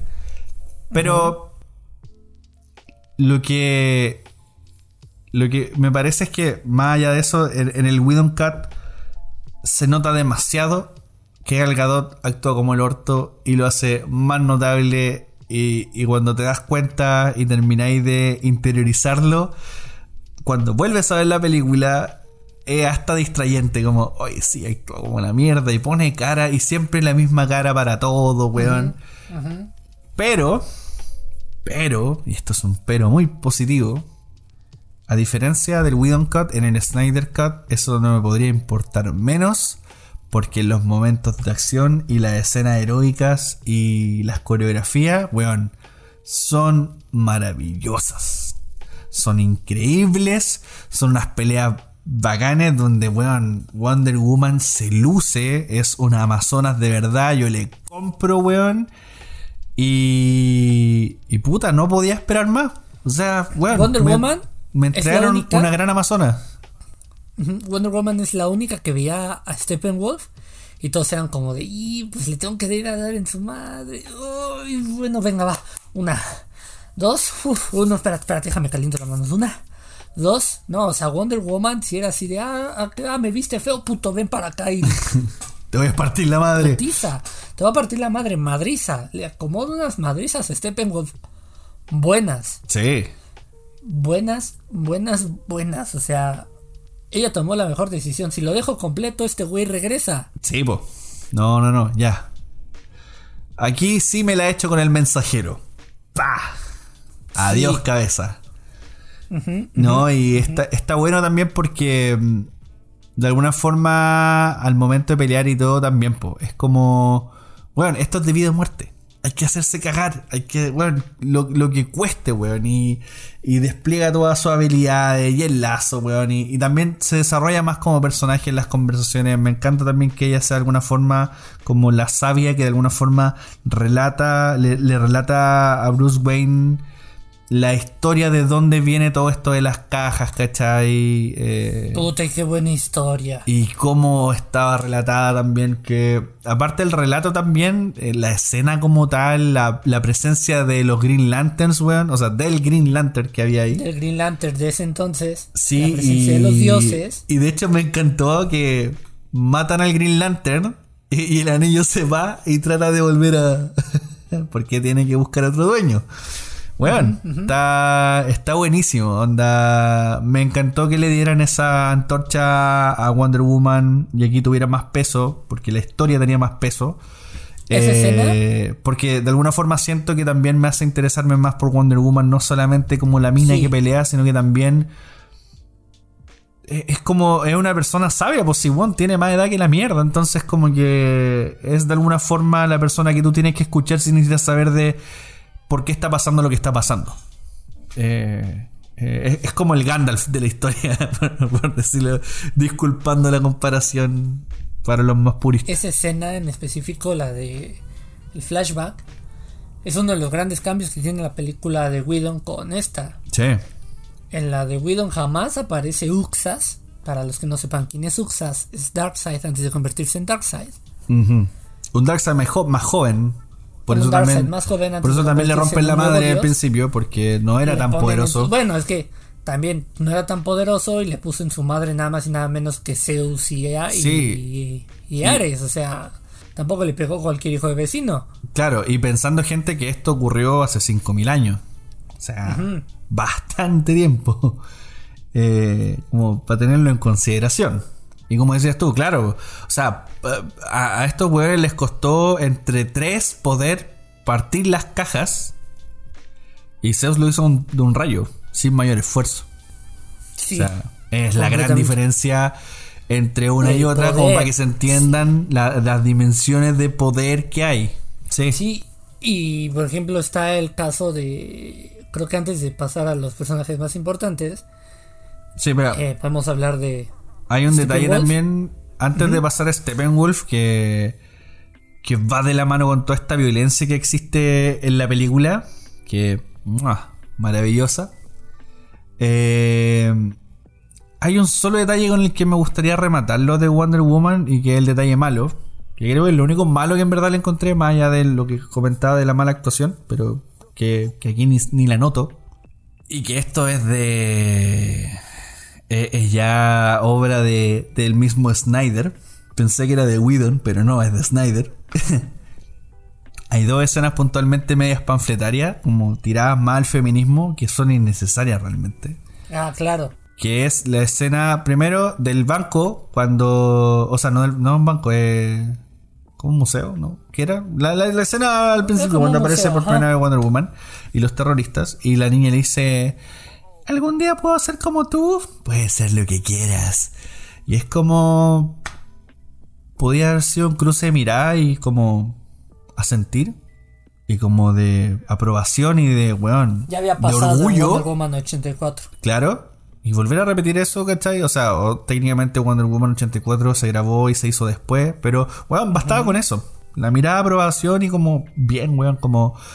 Y, y, y, y, de alguna forma tú la actuación puedes interpretar como mirando el ojo que te brillen los ojos como, weón, me siento inspirado. Creo que en una toma tú podrías hacer eso sin tener que recurrir a, ¿puedo hacer como tú? Bueno, no era necesario. Una buena toma de la niña sonriendo y mirando como con inspiración a Wonder Woman me dejaba clarísimo el mensaje. No era necesario ahí el diálogo. Y tal vez hubiera pasado piola si hubiera sido solamente ese diálogo, pero después está peleando contra eh, Steppenwolf. Y bueno, Steppenwolf es un guerrero de 5000 años, donde el weón conquista mundos y deja la cagada para cumplirle la pega a su jefe. Y le dice, ah, ella ahora es mía, pero en el sentido como de, bueno, ahora la que le voy a partir la madre es a ella. No soy de nadie. Como guerrero. Y ella, yo no soy de nadie. Y es como, weona, no es un panfleto, no, no, no, no se quiere apoderar de ti, weón, en patriarcalmente hablando, weón, no. Te quiere romper la madre. Por eso dice eso, no es necesario, ¿cachai? Bastaba con que mirara con cara puteada como si, conche tu madre. ¡Ah! Y, va al ataque, ¿cachai? Pero como que yo no soy de nadie. ¿Me quieres? Vení a por mí. Sí, por último otra frase, pero eh, yo no soy de nadie. Weón, ¿para qué? ¿Para qué, weón? Si están peleando a muerte, weón. Ah, diálogo, liado. pero más allá de eso, bien. Muy bien Wonder Woman. Me siento que me la reivindicaron mucho. Aprende, Patty Jenkins. Aprende, weón. Aprende. Y ahora sí yo creo que es tiempo hablando de Steppenwolf, que creo que es un villano que también de harto que sigue, sigo insistiendo que el mejor villano de superhéroe eh, sigue siendo el Kingpin de Daredevil. Pero me encantó eh, las motivaciones de este Steppenwolf. Pero antes de irme a las motivaciones, me gustaría que repasáramos el diseño, porque puta que cambió. Sí, bastante. La cara de imbécil que tenía el de Whedon versus este eh, es una diferencia que agradezco demasiado. Siento que a este sí lo tomo en serio. Ya partiendo por lo visual, más allá del traje de puntas, la cara de cómo se la eh, acomodaron y reformularon eh, funciona mucho mejor. Es más, el diseño de render de pronto demostrarme los ojos brillosos del tipo cuando tenía que tomar decisiones, cuando quiere volver a su casa, es casi como un ET, así como quiere volver a casa. weón, eh, sentía que hasta empaticé con el weón. Sí, decías, pobre güey, pobre feo. Quiere, solo, quiere volver a su casa, déjenlo, ya, entréguenle la tierra, weón. Pero impresionante. Y eso solamente con el diseño y un buen render. Eh, se logró bastante bien. Desde lo impresionante y. Y. Y cómo toma la pantalla. Cómo se hace ver. Cómo. Como de verdad me siento intimidado por el villano. Cuando sale, sí. A emocionarme también con el villano no tanto de odiarlo, sino que también, insisto, en empatizar, weón. En empatizar en ver que el weón en verdad está sufriendo. De verdad quiere. Quiere redimirse de la cagada que se mandó. El detalle con Steppenwolf, el, como tú lo dijiste, en el estilo, en el diseño. Puta, aparte de que es un güey que. A diferencia del Widow mide como metro y medio más. Es un güey que se impone la pura presencia. Al principio, voy a ser sincero, al principio cuando me lo mostraban en las imágenes de este, ese nuevo Steppenwolf, dije, güey, no mames, está horrible. ¿Por qué tiene tantos picos en el cuerpo? ¿Qué pedo con ese güey? Pero ya cuando lo ves en la película, porque al principio lo ves grande, tosco, con un cuello así del tamaño de tres nicos abrazados. Dices, güey, o sea, no mames, este güey está pesado como la chingada, no, le va a hacer nada a nadie. Pero cuando ya lo ves brincar, cuando lo ves moverse, cuando lo ves específicamente en la escena de las Amazonas, en el justo el momento cuando detiene al caballo, así con el puro cuerpo, te quedas así de, no mames, qué pedo con este güey. Y cuando vas a la escena de los Atlantes y ves que los desprende como niño tratando de abrir una bolsa de papas nada más para sacarle el tazo. sí, weón. O sea, así que se vayan a la mierda las papas, yo quiero mi tazo. Te quedas de, güey. no mames, que... Y me gusta mucho la escena de los Atlantes cuando, cuando llega. Porque se ve cómo se impulsa y le hacen un zoom a la cara así como de cagaste, ya sí. cagaste. Aquí viene el bigote. el bigote.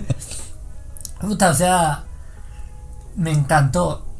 Y las motivaciones, aquí las motivaciones están bien, bien estructuradas. En el Widowbot es el pinche mandadero. Y de hecho está siempre diciendo el que viene, el que viene. Y nunca me hablan de Darkseid. Entonces como el que viene, ¿quién? viene? Y aquí sí. es así de, aquí de papi Darkseid. Perdóname, por favor. Las callé, me sublevé con alguien que... Es que yo creo que, claro, aquí te, te das cuenta del nivel de amenaza que se viene.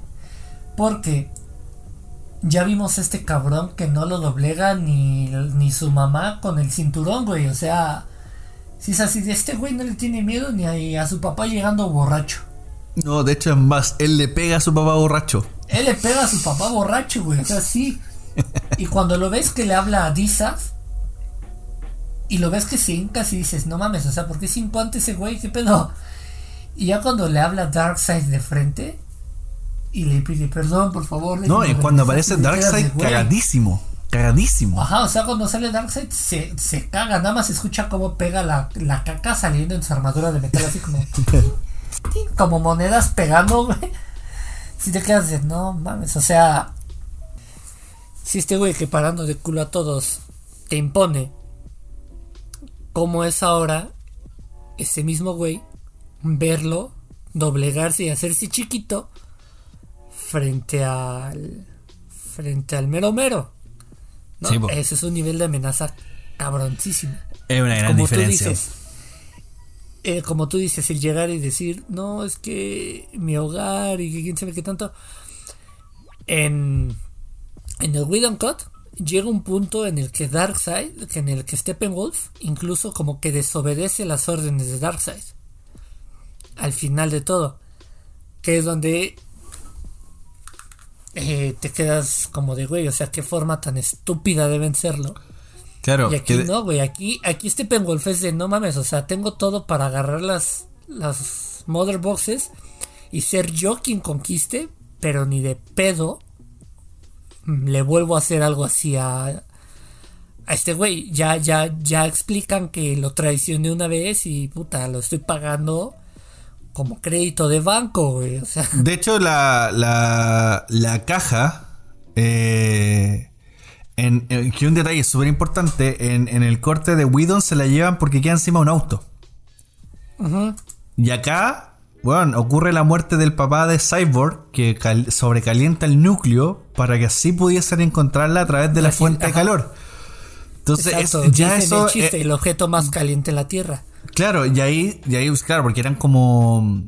Eh, como 3 millones de grados, una wea así ridícula. Kelvin, sí. Entonces, como para que se hagan una idea, un volcán, como que el calor de un, volcán, perdón, eh, son como 1800 grados Celsius. Más o menos, imagínate, bueno, 3 millones. Entonces. Sí, era la eh, temperatura del sol contenida en la caja, porque la caja no estaba caliente, su interior era el que estaba, el que se mantenía caliente. Correcto. Entonces, claro, eh, el cambio es súper importante y eso también ayuda a la trama y lo como eh, difícil de detener que es Stephen Wolf. ¿Cachai? O sea, porque en, el Widow Cut como que casi es que le regalaron las cajas y no te explican bien cómo las consigue, pero las consiguió, fue como va ah, easy peasy y así mismo easy peasy fue vencerlo. Regaló Don eh, Francisco. Claro, como que prefiero lo que tenga en el bolsillo y en el bolsillo estaba las cajas. y, ya está. Pero acá no, acá, se ve un esfuerzo de verdad por tratar de conseguirlas, porque el tipo lo logra.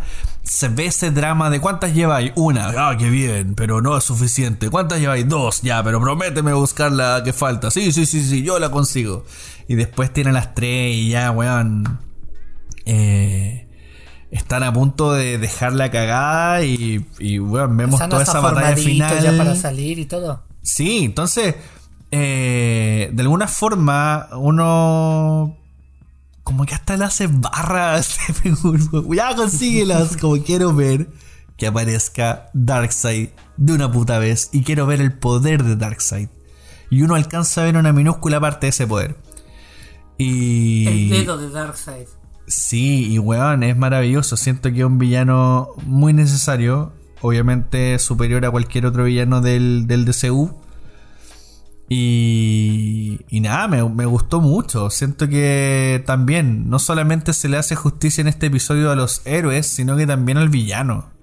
Lo cual es muy necesario porque mm, ya hemos visto en Marvel, o sea, ¿de qué me sirve tener una historia genial y héroes entretenidos y todo lo que queráis si el villano va a valer cordeta y no me va a importar nada y al final lo queráis o no, por mucho que queráis el superhéroe, si el villano y el conflicto no pesan, la película no pesa. Y por ende es un material que yo puedo desechar fácilmente. Y siento que en este caso Eh, no es así. Aquí te demuestra algo. Eh, si te pones a analizar el final de Steppenwolf en Widowcut y aquí, o sea, en Widowcut aplicaron la de aventarlo a un costado. Chipo. O sea, se lo llevaron 10 Parademons porque le dio, ay, le dio miedo Superman. O sea, fue un le dio miedo Superman y los Parademons olieron su olor. O sea, quién sabe de dónde sacaron Y esa ey, mierda. y ey, ojo también, ese detalle también es súper importante. Que aquí te explican el contexto de los parademonios bien. Sí, aquí te dicen solo güeyes que sobrevivieron a la ecuación antivida y a, ahorita vamos a eso también. Y que quedan que esclavizados. Ajá, fue Sin ustedes voluntad. sobrevivieron aquí, pues quedan se quedan como esclavos. Sí. En el Widow Cut es de, ay no, Superman, me, ay no, qué miedo, yo mejor me voy. Ah, sentiste miedo, sos reputo y se lo llevan. No, y, y lo. ¿Eso cómo pudo solucionarse? Perdón, en el Sí, sí. Cut fue como que Steppenwolf se lo llevaban los seis Parademons y les decía, a ver, pendejos, respétenme. Les rompía su madre y se regresaba. Tan fácil como eso. No, y, y agrégale también que en, la, en, en el, en el Cat, al final, la mayoría de la pelea es contra parademonios nomás, pues, o sea, monos genéricos nomás y chao. Pero cuando en lo que en verdad importaba era pelear contra Steppenwolf. Y aquí sí uno lo ve. Aquí uno sí ve que se parte a madrazos con todos y queda la cagada. Y los parademonios no son tan genéricos, sino que en verdad aportan. Por ejemplo, el disparo a Flash, por ejemplo. Eh, hay una utilidad que afecta en la trama que hace que el conflicto sea más tenso, que yo esté más urgido por saber si nuestros héroes van a lograr su objetivo o no.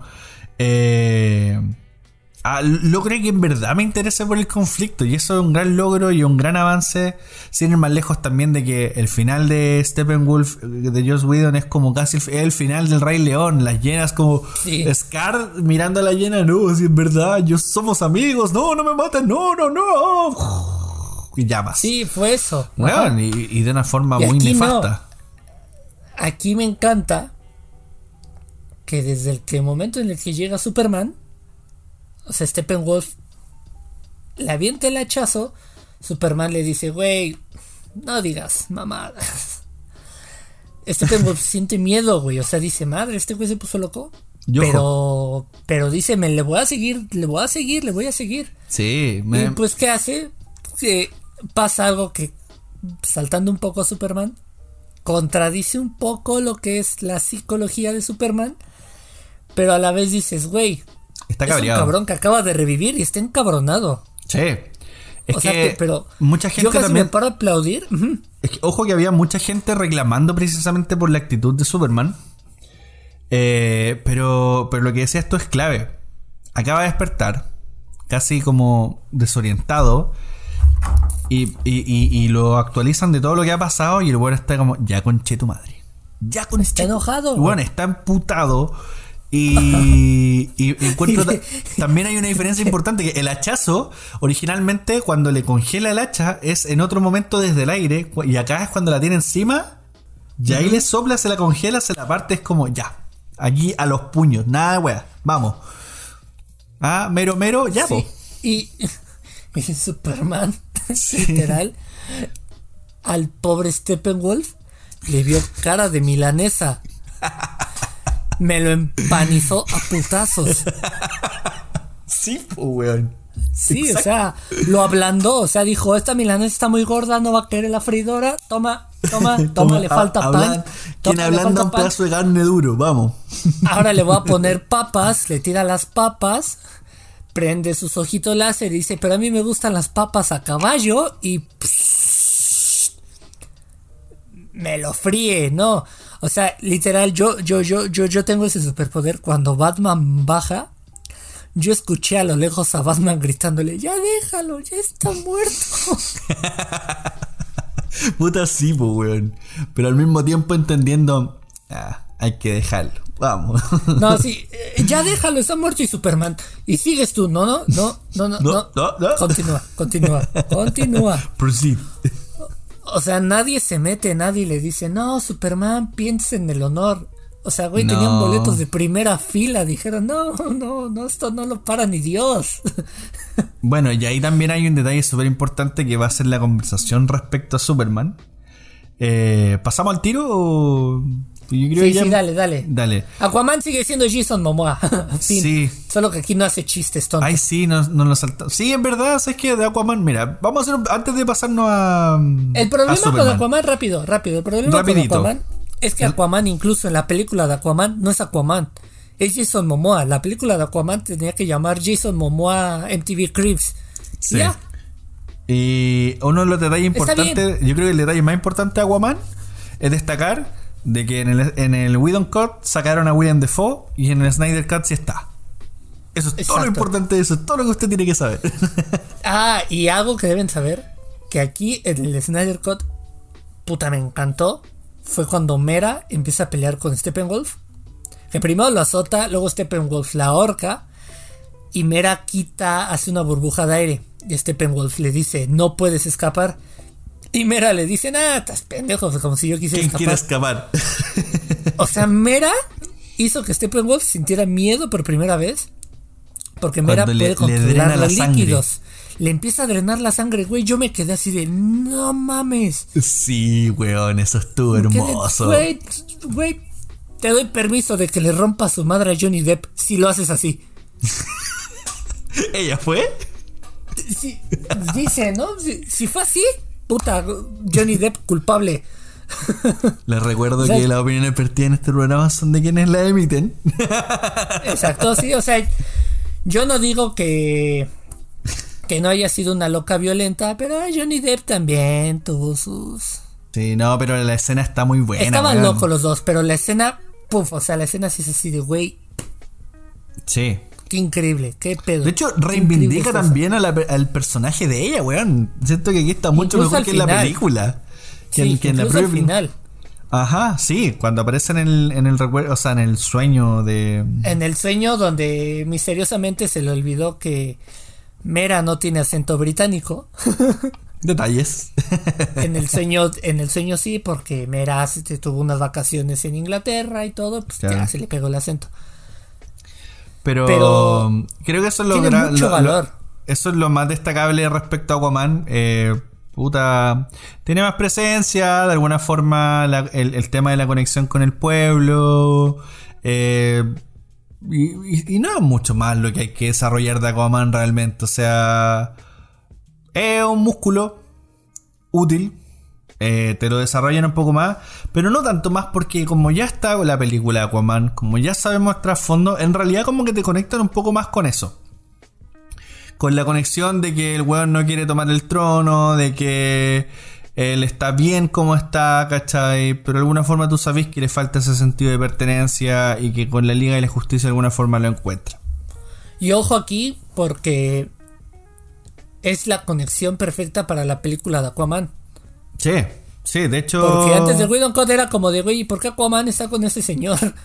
¿Quién es ese señor? Sí, ¿Y por qué Aquaman es así? Y aquí no, aquí es Aquaman ve todo lo que vivió Víctor. Ujú. Y dice, no, ¿sabes qué? De una, yo aguántenme, voy a ir a ver a mi viejo. Sí.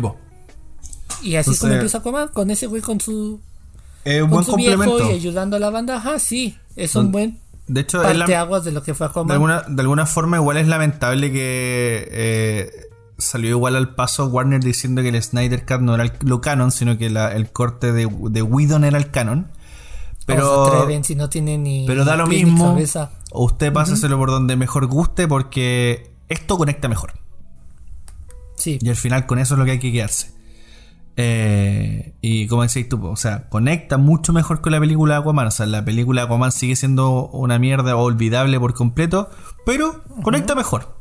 Y eso es lo que importa al final. Así que, bien. Y no hay más desarrollo de Aquaman realmente. O sea, tiene más escenas de pelea. Eh, aporta bastante igual, insisto. Aquaman no tiene es como el, chiste de Aquaman sentado en la. Claro, que se agradece. En la soga. ese chiste forzado. Es muy mala escena. Donde nada más ridiculizan a Aquaman. Sí, y, y, nada, o sea, es que en verdad, mira, Aquaman es como el músculo, es como ya, necesitamos, es como, Aquaman es como el Hulk del grupo. Y, y, ya está, entonces no necesita mayor desarrollo, ya tenemos claro quién es, para qué sirve, y bien por él. y ahora sí. Tan, tan, tan. Empezamos los platos grandes donde repasamos ahora a Superman. Y como decíamos antes, volviendo a la conversación respecto a la violencia de Superman y de, y de lo desmedido del final, hay una conversación que me gustaría abordar contigo y quiero saber también qué opináis sobre una de las cosas que más se recrimina al, Superman de Snyder, y que de alguna forma también una lástima que tampoco hasta ahora no sé, porque no, no hay nada confirmado, y hasta ahora las decisiones, como decíamos, de seguir un Snyderverse, eh, no, es un no. Pero, y pensando que eso es, eso es definitivo, cerremos en eso por ahora, no, no vamos a hacer supuesto. Eh, eh, creo que una lástima que no se pueda desarrollar más ese Superman. Siento que, tenía harto más que entregar. Em, mucho. Eh, a mí me gustó como Superman, pero sí siento y que le encontré mucha razón a la gente es que de alguna manera es un Superman que no mide consecuencias. Es un Superman que deja la cagada en una ciudad, si bien está defendiendo porque Soda está dejando la zorra y tiene que pelear contra él y está descubriendo también sus poderes, o sea, está como en la primavera de sus poderes. Eh, y no tiene tanta experiencia como así lo tiene Batman, que el Batman que nosotros conocemos en esta película es un Batman que lleva 20 años y tiene un Robin muerto a cuestas. Entonces, ¿qué opinas tú de eso? O sea, de, este Superman que en tres películas no se hace cargo de las cagadas que ha dejado, o que en verdad no es tan heroico con la gente, y por eso mismo también, como que se esfuerza un poco esta idea de vanagloriarlo, a pesar de que el buen ha traído más caos que otra cosa, que ha sido más un problema que una solución. Porque así. En realidad, si te vas a pensar, este Superman lo que ha hecho por ejemplo, en Man of Steel sí se manda un cagadero de los 10.000 diablos. Porque no tenía este. Este simbolismo, como tú dices, de proteger a los demás. Porque era de, güey, o sea. No me voy a preocupar por los daños que voy a ocasionar yo. Cuando hay una pinche máquina. Dos máquinas que están atravesando la Tierra. Haciéndole un bucaque al pobre planeta. O sea, lo de menos es que tire dos edificios y ya sí hace un cagadero y todo, pero trata de mantenerlo al límite. Claro. Como lo vemos que lo hace después eh, Batman contra Superman. Que se van a pelear otra parte. o sea, el desmadre con Doomsday es de sí, güey. O sea, te voy a poner en tu madre, pero nos vamos hasta allá, a lo lejitos. Y aquí, aquí, pues bueno, esto es algo que me encanta mucho de esa película de Justice League. Que puta, cuando es una pelea en una película de Marvel o algo, a huevo tiene que haber un chingo de gente viendo, a huevo todo el mundo tiene que saber que se están rompiendo su madre contra alguien. Y aquí cuánta gente se entera. 10, 20 personas que vieron a los Parademons y los 8 cabrones a los que secuestraron y se acabó. O sea, lo mucho que ven es a Batman, a Superman resurgir pero lo entiendes, ¿no? Acaba de resurgir, el güey está desorientado, no sabe ni qué pedo. Y se siente amenazado por. por la Mother Box de, de Cyborg. Indudablemente le falta desarrollo al personaje. Pero no se lo han dado porque. No, y además también. Por eso te digo que, que es una lástima de que no haya más desarrollo porque. Por ejemplo. Se supone que el desarrollo iba a venir ya con Men of Steel 2, pero puta, si de Justice League no sabemos el futuro de. No, menos de Man Steel, pues sí. en, general, todo lo que era autoría de Snyder cagó, pues, hasta ahora. Insisto, no vamos a hacer supuesto. Hasta ahora cagó. Fin. Pero. Claro, yo estoy súper de acuerdo. Siento que. Eh, había harto más que desarrollar y. Y sin ir más lejos, por ejemplo, la, también va en las diferencias de película, por ejemplo, como parte la, la otra Justice League versus como parte el Snyder Cut Weón, eso lo del grito de, de Superman.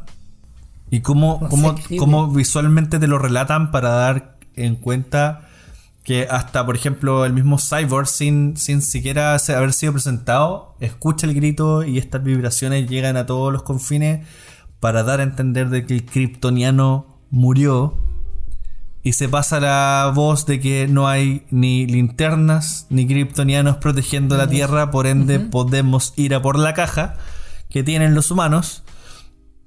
Y weón, esa weá la encuentro maravillosa. O sea, partiendo ya porque tu eje sí o sí y, que el problema y la solución siempre es Superman. Sí. Y es completamente, o sea, todo es por la muerte de Superman. Y es también. ¿Fue algo? Para que. esto. Me, gustaría aclararlo porque yo también tenía un conflicto con esto y lo mencioné al principio. Pero ahora va a ir la justificación de alguna forma y por qué también me conflictúa, pero al mismo tiempo lo entiendo. Cuando presentamos a los superhéroes de Marvel, son gente que o adquiere un poder a través de un gen mutante, a través de un accidente o porque tienen la, inteligencia para generar tecnología que lo ayuden a hacerlo. ¿Ya? Y los villanos por lo general son gente en una misma vara, pero de la vereda contraria que es la del mal. Y después ya la historia escala también a nivel similar, que hay dioses y que hay villanos más brígidos y qué sé yo. Pero en el caso de la vereda de, de DC, donde tu, tu primer héroe y héroe principal de alguna forma, aunque en verdad el principal es Batman, pero eh, tu primer héroe, la ópera prima de todo esto de que es Superman, eh, sea una suerte de Dios, básicamente, por el nivel de poder que tiene, por el nivel de protección que genera y por lo increíble y magnificente que es, inevitablemente tus villanos van a tener que ser, eh, bueno, dioses, O estar al nivel de un dios. Por eso también, si bien a mí me conflictúa que partamos de una, porque si es una historia de Superman, entiendo que sus villanos tienen que estar a la par para que se genere un conflicto en Superman, claramente. No así con Batman y los demás. Pero por eso en ese sentido me conflictúa el que sean los dioses y de una todo, como decía antes, apocalíptico. Pero al mismo tiempo lo entiendo porque la dinámica de DC es diferente a la dinámica de Marvel. Y esa, ese mismo conflicto que tenía yo y que me queda más claro ya entendiendo el trasfondo de estos weones, ¿cachai? El trasfondo de la historia que son completamente diferentes. Eh, creo que también es, un, es un problema de conflicto que tenía mucha gente que no conoce el trasfondo de DC. Que es como más conectado a los dioses, más conectado a mundos eh, terrenales, etéreos y, infiernos y un montón de weas más que, que, tienen un tipo de narrativa y, y como una suerte de teología mayor, por decirlo de alguna forma, y que hace la gran diferencia, que por eso también eh, es tan importante ver este suceso de que, bueno, es, eh, Superman es un guardián de la Tierra, sin quererlo. Y, y cómo es de importante que sin conocerlo, gente de otros multiversos, porque esta wea se recalca mucho en las películas, de gente de otros multiversos, escucha esta señal y dice, ya weón, podemos ir por fin. Es básicamente como que bajaron las barreras, weón, y podemos entrar. Y, vaya que te, aclara más cuando tenéis claro eso. O sea, vale la redundancia. Te, te, aclara más la película y se entiende un poco más el por qué esta parafernalia que parece un sinsentido de por qué meter villanos tan fuertes. Pero, bueno, si tenía alguien como Superman, hay que hacerle el peso. O sea que el weón le cuesta al menos. y ahí va un poco la explicación. Quería detenerme un poquito en eso porque eh, fue un conflicto que yo tuve con DC en las películas, pero que después leyendo más cómics como que, ah, mira, por eso eh, existe todo esto.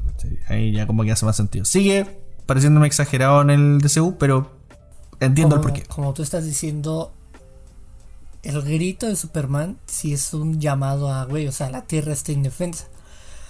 Que fue algo que teóricamente Marvel pudo haber aprovechado dentro del universo de Marvel para la llegada de Thanos. Porque estaba igual bien perfiladito a, güey, o sea, Thanos puede hacer lo que quiera. Por la simple razón de que los tres entes más poderosos, o sea, ahorita ya no están.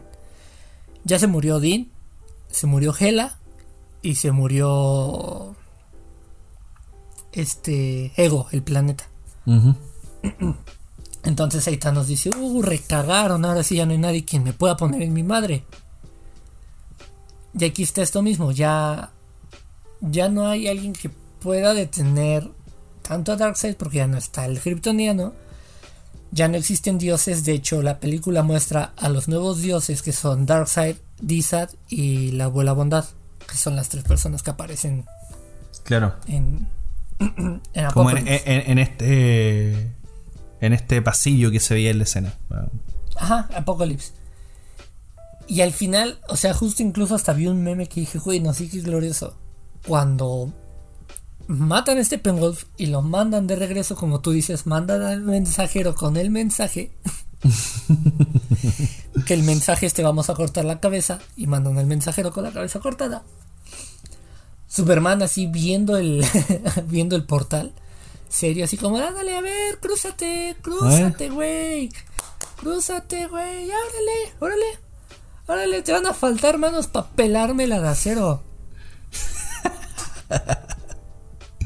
En México les decimos los kiwis.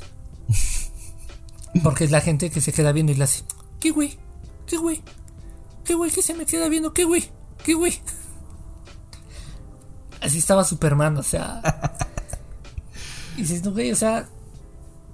Está bien cabrón que ya es nuevamente la Tierra, tiene a su, a su protector. Y como tú dices, mandaron el mensaje, ahora todos los mundos lo van a saber.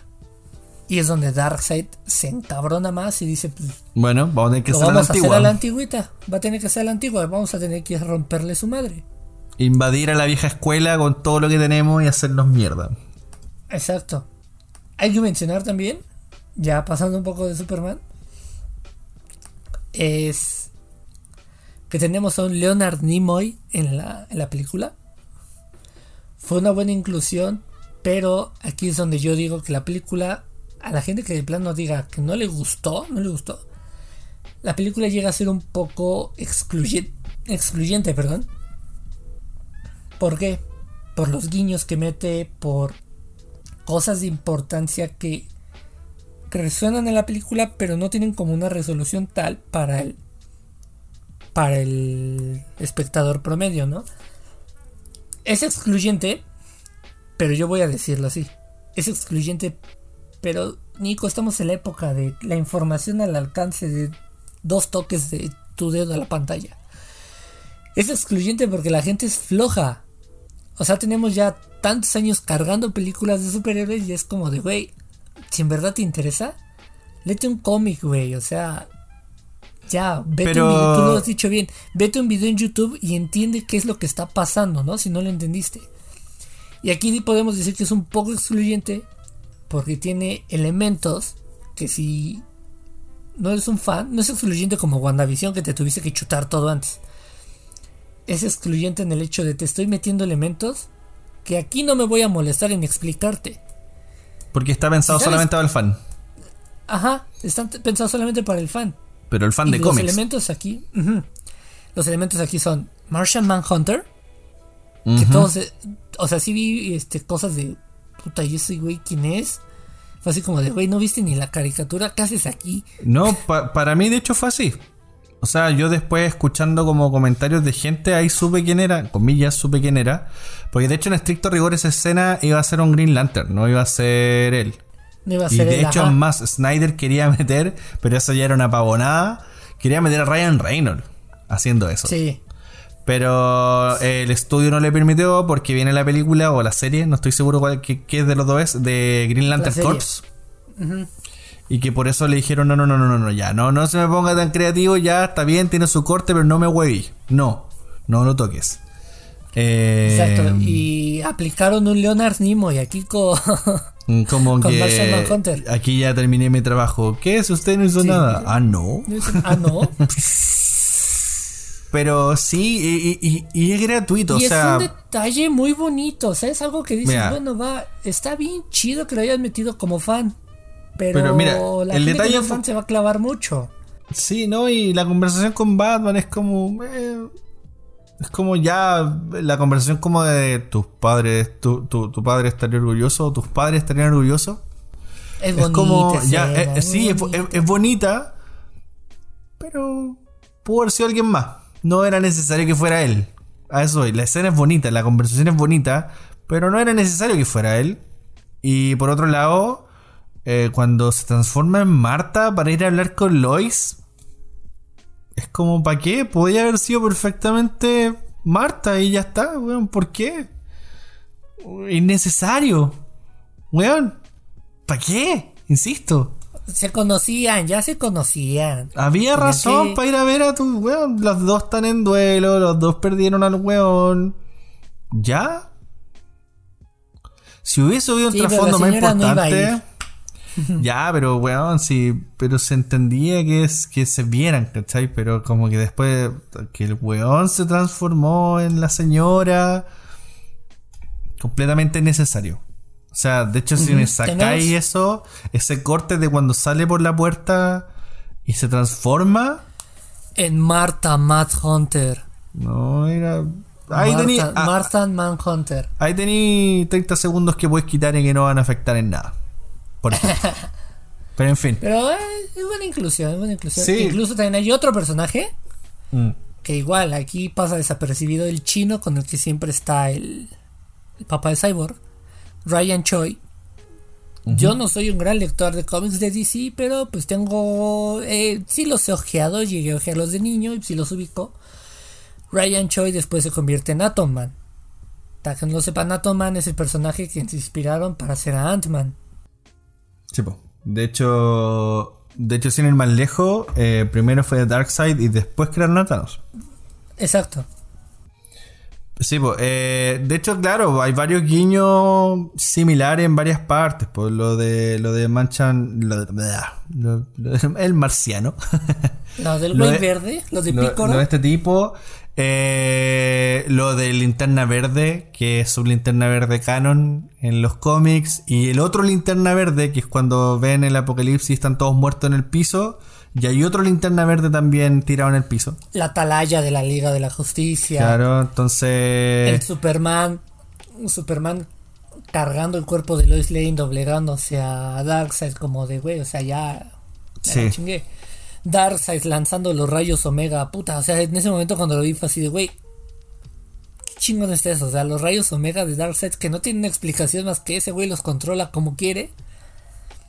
Claro, mira, yo por y lo de la ejemplo. ecuación antivida, o sea, el simple hecho de. Es que, ¿sabéis qué? Yo, me- escuchando a gente fanática de los cómics, el tema de la ecuación antivida ni siquiera jamás la han explicado los cómics tampoco. Se no, entiende. tiene, no tiene una explicación como No, tal. pero es un conflicto. es algo bastante complicado. Pero es un, pero es un conflicto un fácil fan, de manipular como para, como, ay, ya mira, en verdad es tan brígida que nadie la consiguió siquiera. En la. De hecho, únicamente Darkseid tiene control sobre la ecuación antivida y otro. Un empresario que lo usa para deshacerse de su competencia. Son los únicos que tienen como el control de esa ecuación. Mm. Y luego Batman la, la entiende y todo este pedo y evita que Darkseid la use. El simple hecho de mencionarla y de decir está aquí la Tierra, o sea, los fans es como. Los fans es como de no mames, qué chingón. Y la gente que no dice, pues que se compre un baldor, ahí de seguro viene. Pero mira, ¿sabes que yo, yo, yo estoy en desacuerdo a diferencia con lo de WandaVision? Siento que no, no es excluyente. O sea, tiene guiños que voy a quedar como, va y ese quién fue, o va y esto por qué. Pero yo siento que, a ver, cuando hablamos de que algo sea excluyente, quiere decir que la trama me va a ser difícil poder entenderlo porque nadie me lo explicó. Pero siento que no es el caso acá. O sea, hay guiños que yo no entiendo, como lo del Manhunter o como se llame. pero no afectan nada. ¿Cachai? La historia sigue tal cual. Insisto, y que si me lo sacáis, la historia sigue funcionando. Entonces, en ese sentido, como que esos guiños no me afectan. Lo mismo también, pues no sé quién cresta ese Green Lantern, pero ahí está, funciona. ¿Por qué? Porque la narrativa me acompaña a decir que todos estaban peleando para vencer las fuerzas de Darkseid en ese entonces. Entonces, eh, creo que no es excluyente, pero sí siento que hay más diversión si uno claramente sabe esos guiños. Que es la maravilla que pasa en las historias de cómics, o sea, las adaptaciones de cómics en general mientras más conozcas de los cómics, cuando aparezca, como que le palmoteáis la mano al de lado, como, mira, mira, mira, apareció tal cosa o ocurrió tal cosa, ¿cachai? es maravilloso y es bonito. Eh, pero, pero excluyente, me va a disculpar, querido, pero estoy en completo desacuerdo. No completamente, dije que puede llegar a ser excluyente para personas que se claven mucho con esos detalles. También usted no me excluya de la ecuación. Lo excluyo. También se va de cabeza cortada. Y ahora, creo que es tiempo de entrar a hablar de la pareja de Matt Damon. el hombre. El mero mero. Yo lo voy a decir. Yo lo voy a decir. O sea, no hay más, no hay más. Puta, sí si Henry Cavill quiero quiero que Henry Cavill me agarre de la mano mientras caminamos en la calle. Yo sí quiero que Ben Affleck me abrace, güey. Que me abrace todas las noches. Sí. Sí, sí quiero que Ben Affleck me diga, güey, todo va a estar bien. Yo, yo seguí adelante, tú vas a salir adelante. De hecho, yo recuerdo, eh, siempre menciono de tanto en tanto el feudo que hay entre Jimmy Kimmel y Matt Damon. Sí. Y hay un video que es como cuando Jimmy Kimmel estaba gordito, que era el club de los hombres apuestos. Y en ese club echan a Jimmy Kimmel del grupo porque Matthew McConaughey dice, oye, ¿sabes qué? Tú estás denegando a hartos hueones que están bastante guapos. Pero ¿sabes qué? ¿Qué haces tú en el grupo, weón? Si tú no eres guapo. Y sale como todos los guapos de la época, entre ellos Sting, este compadre de Grey's Anatomy, eh, Ben Affleck, sí, eh, y toda esta gente, ¿cachai? En el grupo del hombre. De hecho, está John Krasinski también. Y al final lo echan, pues, y, todo termina siendo una pesadilla de, de Jimmy Kimmel. Y Jimmy Kimmel despierta, oh, no, y, como que de repente mira al lado y Ben Affleck está pijama acostado al lado. Que, ¿qué pasa, mi amor? No, tuve una pesadilla. Matthew McConaughey fue muy insultante conmigo y, decían que, y tú decías que yo no era guapo. Y bueno, ¿pero qué estás diciendo? Eres mi hermoso, mi osito, mi cosita. Ah, ya, esa relación eso es lo que yo espero tener con Ben Affleck. Yo también. Le aguanto las curaderas, lo llevo a rehabilitación con mucho cariño, así como lo hace su ex. No tengo ni un problema. Hay que rehabilitar al amigo, lo rehabilitamos. Y le dejamos un besito, vaya. Es más, hasta me empedo con él, me, curo raja con él, tomeo. Sí, sí, completamente. Pero bueno, es el mejor Batman. Sí, gracias. Es el mejor Batman. Dios. Desde Batman v Superman y los madrazos a Superman. Vale la redundancia. Es un gran Batman. Es el Batman detective. Es el Batman de los 20 años de experiencia. Es el compadre que tiene todo calculado. El Batman con la relación con Alfred, como ya lo decíamos antes el Batman de alguna forma paternalista, el Batman que have seen some shit. Y. Y que weón está siempre tratando de ayudar, siempre, loco, viviendo el trauma un día a la vez. y es lo más maravilloso de todo, weón. Eh, es un muy buen Batman y un muy buen eh, Bruce Wayne, weón. Que es difícil conseguir ambas cosas. Porque de pronto, no sé, po, hay buenos Batman, pero no tan buenos Bruce Wayne. ¿Cachai? En la extensa existencia de los diferentes Batman a lo largo de los años. Entonces, eh, este es un buen complemento. Este es el que logra, este es el que toma la esencia y, y agarra la posta y la agarra bien, pues, weón. Y llega a la meta. Entonces, también lamento mucho que no vamos a ver de este Batman. En Flash va a salir. Esperemos que igual. Están en Pero- manos de Mosquito, Flash y Batman. Mm, sí, ahí hay una apuesta importante. Eh, en esencia, no sé si lo irá a conseguir, pero ojalá es que sí. Eh, y, y- y yo creo que igual si Muschietti está viendo el Snyder Cut, que tome la referencia ahí. Por el amor a las empanadas. Porque ahí tenía otro argentino. Porque, eh, bueno, anda, este Batman hay que sacarle el jugo todo lo que se pueda, lamentablemente. Nos lo cortaron antes de tiempo. Eh, pero igual me quedo conforme con lo que vi. ¿A ti, ¿A ti por qué te gusta puntualmente? Lo dijiste, es el mejor Batman. O sea, es el Batman que has seen some shit. Es el Batman detective. Es el Batman que dice ya, o sea. No te voy a matar, pero te voy a mandar nueve meses a rehabilitación. Que pienses lo que hiciste. Y voy a hacer que a tu familia le cueste cerrarte las heridas de la piel y todo. Para que te cueste. Para que te cueste. Es el Batman de la voz sexy. Ah, mamá. Es el Batman que es un gran Bruce Wayne. Sí. Es el Batman que tiene mil juguetitos. Y, traba- y sí, trabaja con los juguetitos, no se los compra trabaja con los alguien. juguetitos. Ajá. No se los compra alguien, Es el él los que hace. también, como acomoda putizas, recibe putizas. El que está moreteado. Es el Batman que está moreteado, el Batman que lo ves curándose las heridas, no mágicamente con una pinche rodillera.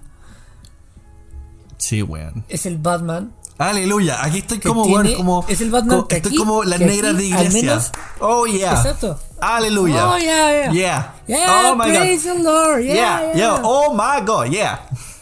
Ah. Say Breathful Batman. Yeah. Yeah. Woo. Yo, The motherfucker. bat can't hear you. Oh, yeah. Yeah, hey, yeah. Yeah. Aleluya. Aleluya, my man.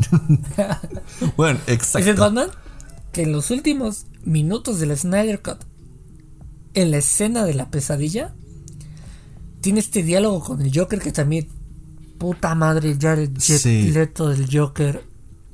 No, no, no, no, o sea, estos 40 segundos, minuto y medio que salió.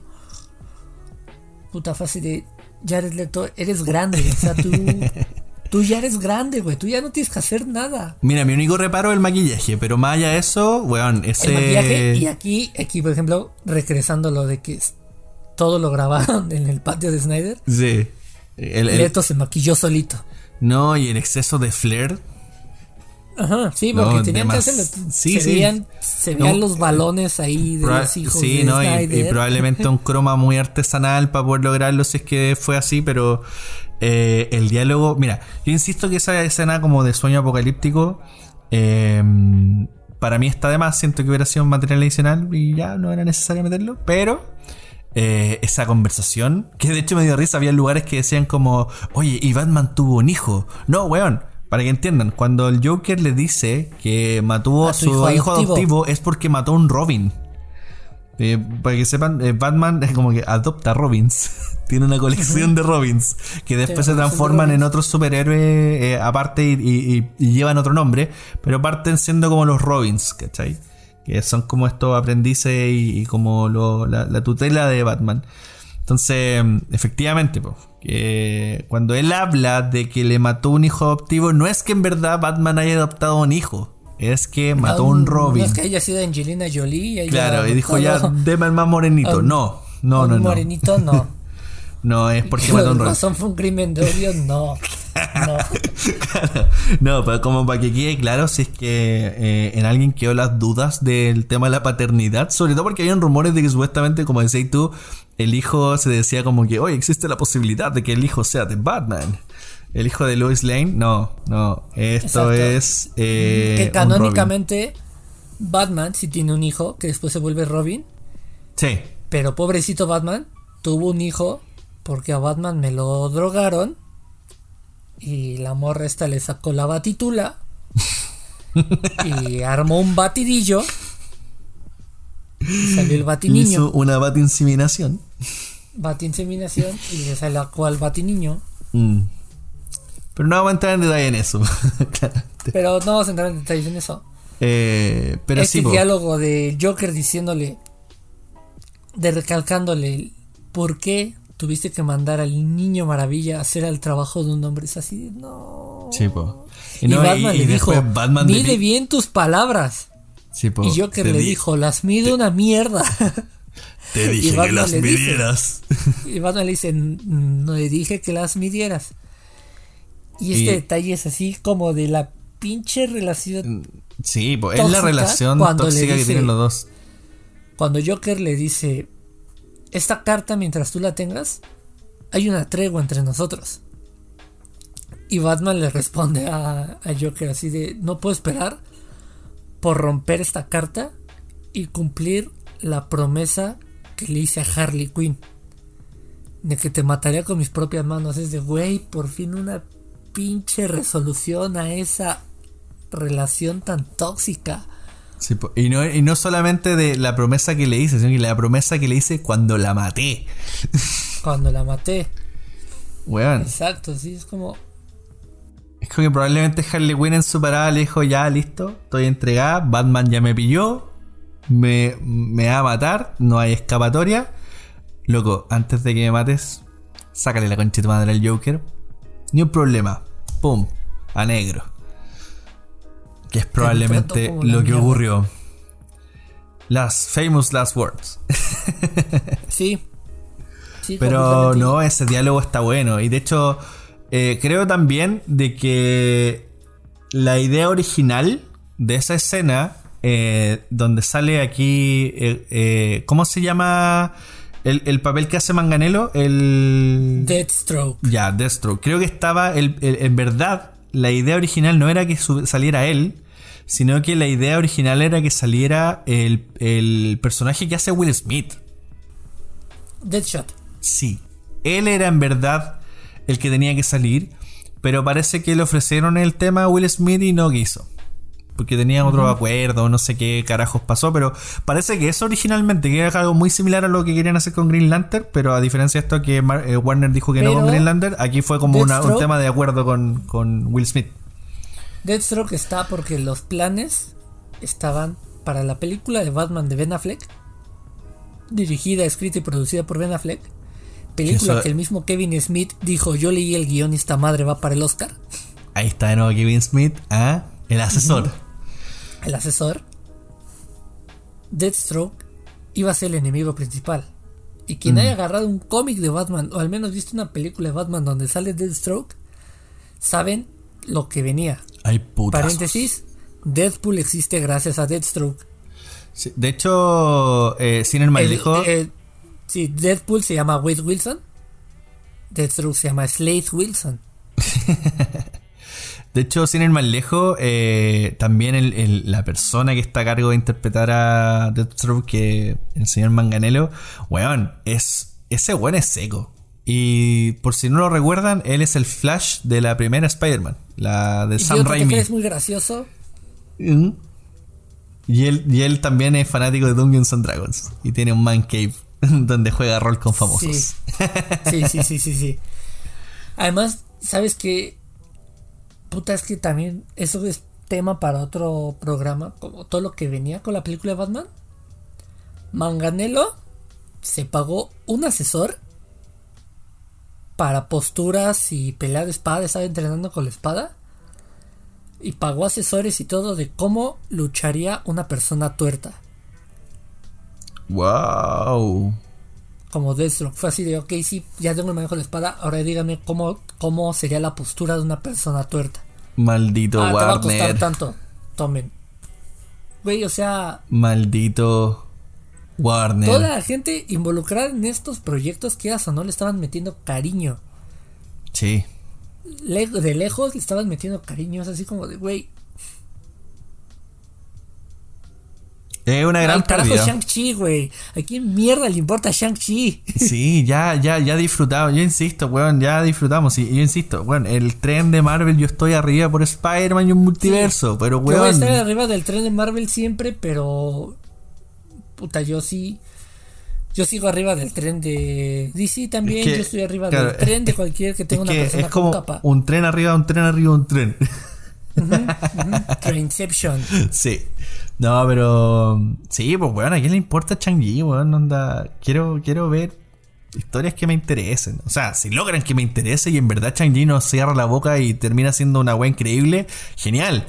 Pero de buena primera no me podría importar menos. Así como tampoco. O sea, yo estoy viendo Falcon and the Winter Soldier porque está ahí, porque no me cuesta nada verla. Pero como que me caliente y decir como, oh, amo estos personajes. No, no me podrían importar Sí, menos. no, son personajes segundones a final de cuentas. Relleno el amante y el genérico, novio ya. de Capitán América. Sí, y ya. Entonces, y ya. me encanta lo que están desarrollando. Ahora que uno lo empieza a ver con más detalle, empieza a interesarte más y te das cuenta que había un trabajo de por medio que. No sé si iba a igualar el evento del MCU y lo que generó esos 10 a 15 años, pero siento que iba a ser algo que nos iba a dejar muy satisfechos. Exacto. Y, y al final eso es lo que importa, los nerdgasmos, pues sí, vinimos por eso. Por eso estamos acá. Sí, yo por eso estoy aquí, como les digo. Güey, o sea, esto hace años nos hubieran dicho, güey, qué pinche ñoño, consíguete una vida. Ahorita tengo a la gente que me decía consíguete una vida preguntándome, güey. Sí, po. es que pasa mucho eso, pues de pronto eh, y es curioso, porque va de la mano un poco con el tema que conversábamos antes del fandom tóxico, que curiosamente el, el ñoño se volvió el bully, po. Eh, y es como una mezcla, porque tenéis como a la gente que ahora considera que lo ñoño es cool, y al mismo tiempo el ñoño se volvió un bully porque es cool. ¿Cachai? Un bully de internet en todo caso, que varios de esos hueones con cueva pueden pegar un combo bien. Pero... Look at my katana collection. Malditos huevos. Pero, en fin. Creo que. eh, insisto, weón, lo dijimos en el episodio anterior, en el, en el prólogo del episodio anterior. Eh, es una buena época para estar vivo, weón, y ver superhéroes agarrándose a madrazos. La próxima semana vamos a hablar de Kong y. Y, y Godzilla y también Vamos a seguir hablando de madrazos. de madrazos y kaijus y fantasía y vámonos de esta realidad de mierda que está bien culera. Pero mm, yo creo que ya va a ir tirando eh, palabras al cierre. Al menos por mi parte, insisto, es una muy buena película. Eh, retomando la idea que decía al principio, las cuatro horas no se sienten, o sea, se sienten porque son cuatro horas y es cansador estar ahí sentado cuatro horas, pero eh, te mantiene atento completamente, te interesa lo que pasa, te interesan los personajes. Como cualquier película de superhéroes tiene sus ripios, insisto. Bueno, si lo miráis a grandes rasgos, esta historia es súper simple.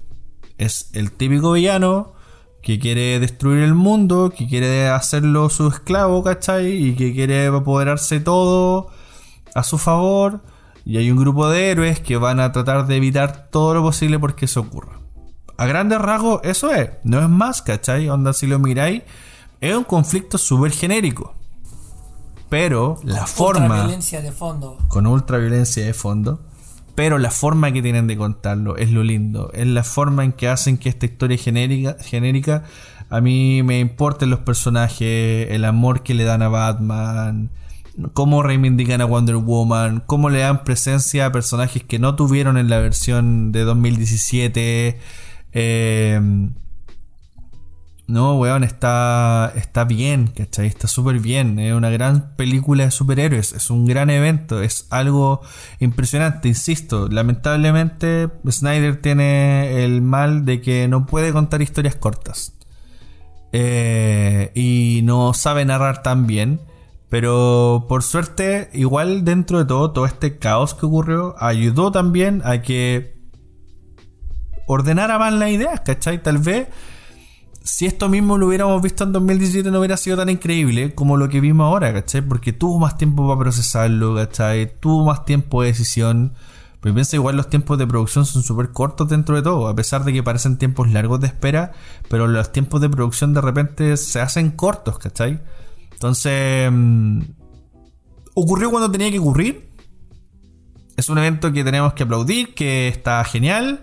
Si a usted no le gustó y si a usted le parece una mierda o no lo ha visto o no te podría interesar menos, está bien también. Está súper bien. Si al final así el cine. Que lo vea el que lo quiera ver. Para eso hay un montón de películas y haga next si no le interesa y ya está. Pero quienes lo disfrutan y quienes les gusta ver superhéroes pegándose madrazo, Papa y se va a la biblioteca de peliculitas porque está buena. Está buena, buena, buena. Eso es lo que tengo que decir, querido. ¿Y usted cómo se quiere despedir? ¿Cómo me quiero despedir? como la única forma en la que me puedo despedir. Restore the Snyderverse. Yo sí, o sea, para mí fue un manojo de emociones porque fue un güey, está pasando. Es un güey, me está gustando. Es un güey, está bien chingón y es un güey, ya no lo van a seguir. ¿Cómo querías que me sintiera? Estamos todos locos. Sí. O sea, puta, me sentí más con más trastornos que el güey de fragmentado, o sea. ¿En qué momento fuiste Patricia? Ah, en el momento de. Justo cuando empezó el tema de Wonder Woman. fui Patricia. Y sí, lo voy a confesar. No es mi personaje favorito Wonder Woman empezó a sonar el tema, se me salieron dos lágrimas. Así, güey, es que es hermoso ese pinche tema, qué pedo. La música está. No, y el, y el canto épico al principio. Mi último referente musical fue el soundtrack de Tenet. Que eran dos notas repetidas en reversa. Bueno, temprano, temprano estábamos grabando algo en, en el trabajo. Eh, antes de que nos volvieran a encerrar, porque ya el jueves nos vuelven a encerrar y ya no podemos salir más. Y estábamos haciendo unas pruebas y qué sé yo. Y, y weón, este, nos fallaron unas, unas baterías de, de, del lavalier. Y tuvimos que salir a comprar. Entonces íbamos cruzando la calle y justo había un semáforo que tiene estos sonidos para la gente ciega. Y bueno, te juro que sonaba igual que el ritmo de tener. En cualquier momento iba a pasar un camión de bomberos. Claro, mira, mira a mi colega y le digo, weón, Tenet. Y bueno, estábamos cagados de la risa que sonaba igual, así. Pequeño detalle. Dale nomás, perdón. Sí, yo ya lo dije. Yo me voy a despedir diciendo Restore the Snyderverse. Yo sí quiero que siga hay una pequeña luz al final del camino, a final de cuentas, porque si te pones a pensar, nos dijeron que no existía, nos dijeron que no pasaría y aquí estamos. Ahorita nos están diciendo que ya no va a haber más. Pero, incluso salió la noticia, ya voy súper rápido con esto. Uno de los CEOs de toda esta línea, todo este organigrama de Warner, DC y ATT, digamos que el segundo mero mero, que no es el güey que es como el CEO general, sino el CEO de HBO Max, ese güey dijo, yo sí quiero el Snyderverse. La señora de DC ya salió a decir, no, es que no va a haber, porque ya tenemos nuestro plan. Pero el señor de HBO Max dijo, yo sí lo quiero. Pero ¿sabéis qué? Eh, mira. ¿Y quién crees que está arriba? Mira, primero que todo, el dinero lo puede. Sí. Lograr. O sea, simplemente que se den cuenta todo lo que está logrando esta película. No, no, no, no, y espera, espera, espera, espera. Sí, no solamente eso. El dinero lo puede lograr. Y hay un detalle súper importante que te permite seguir con ambos planes en paralelo. Y que lo dicen en la misma película. Y lo repiten como tres veces. Multiverso. Multiverso, sí. Ya está. Hay varios Batman. Además, DC ya está haciendo su. DC ya está haciendo su multiverso. O sea, ya sacó la película del Joker de Joaquín Phoenix. Ya va a sacar Batman con. Con Robert eh, Pattinson. Con Pattinson, sí. Sí, no tiene nada que ver con el DCU que están haciendo. Y da está igual. Bien, ya tienen su multiverso, da igual. Multiverso. Está chingón, yo las voy a ver todas. Sí. Sí, igual, sí, una hueá consumo.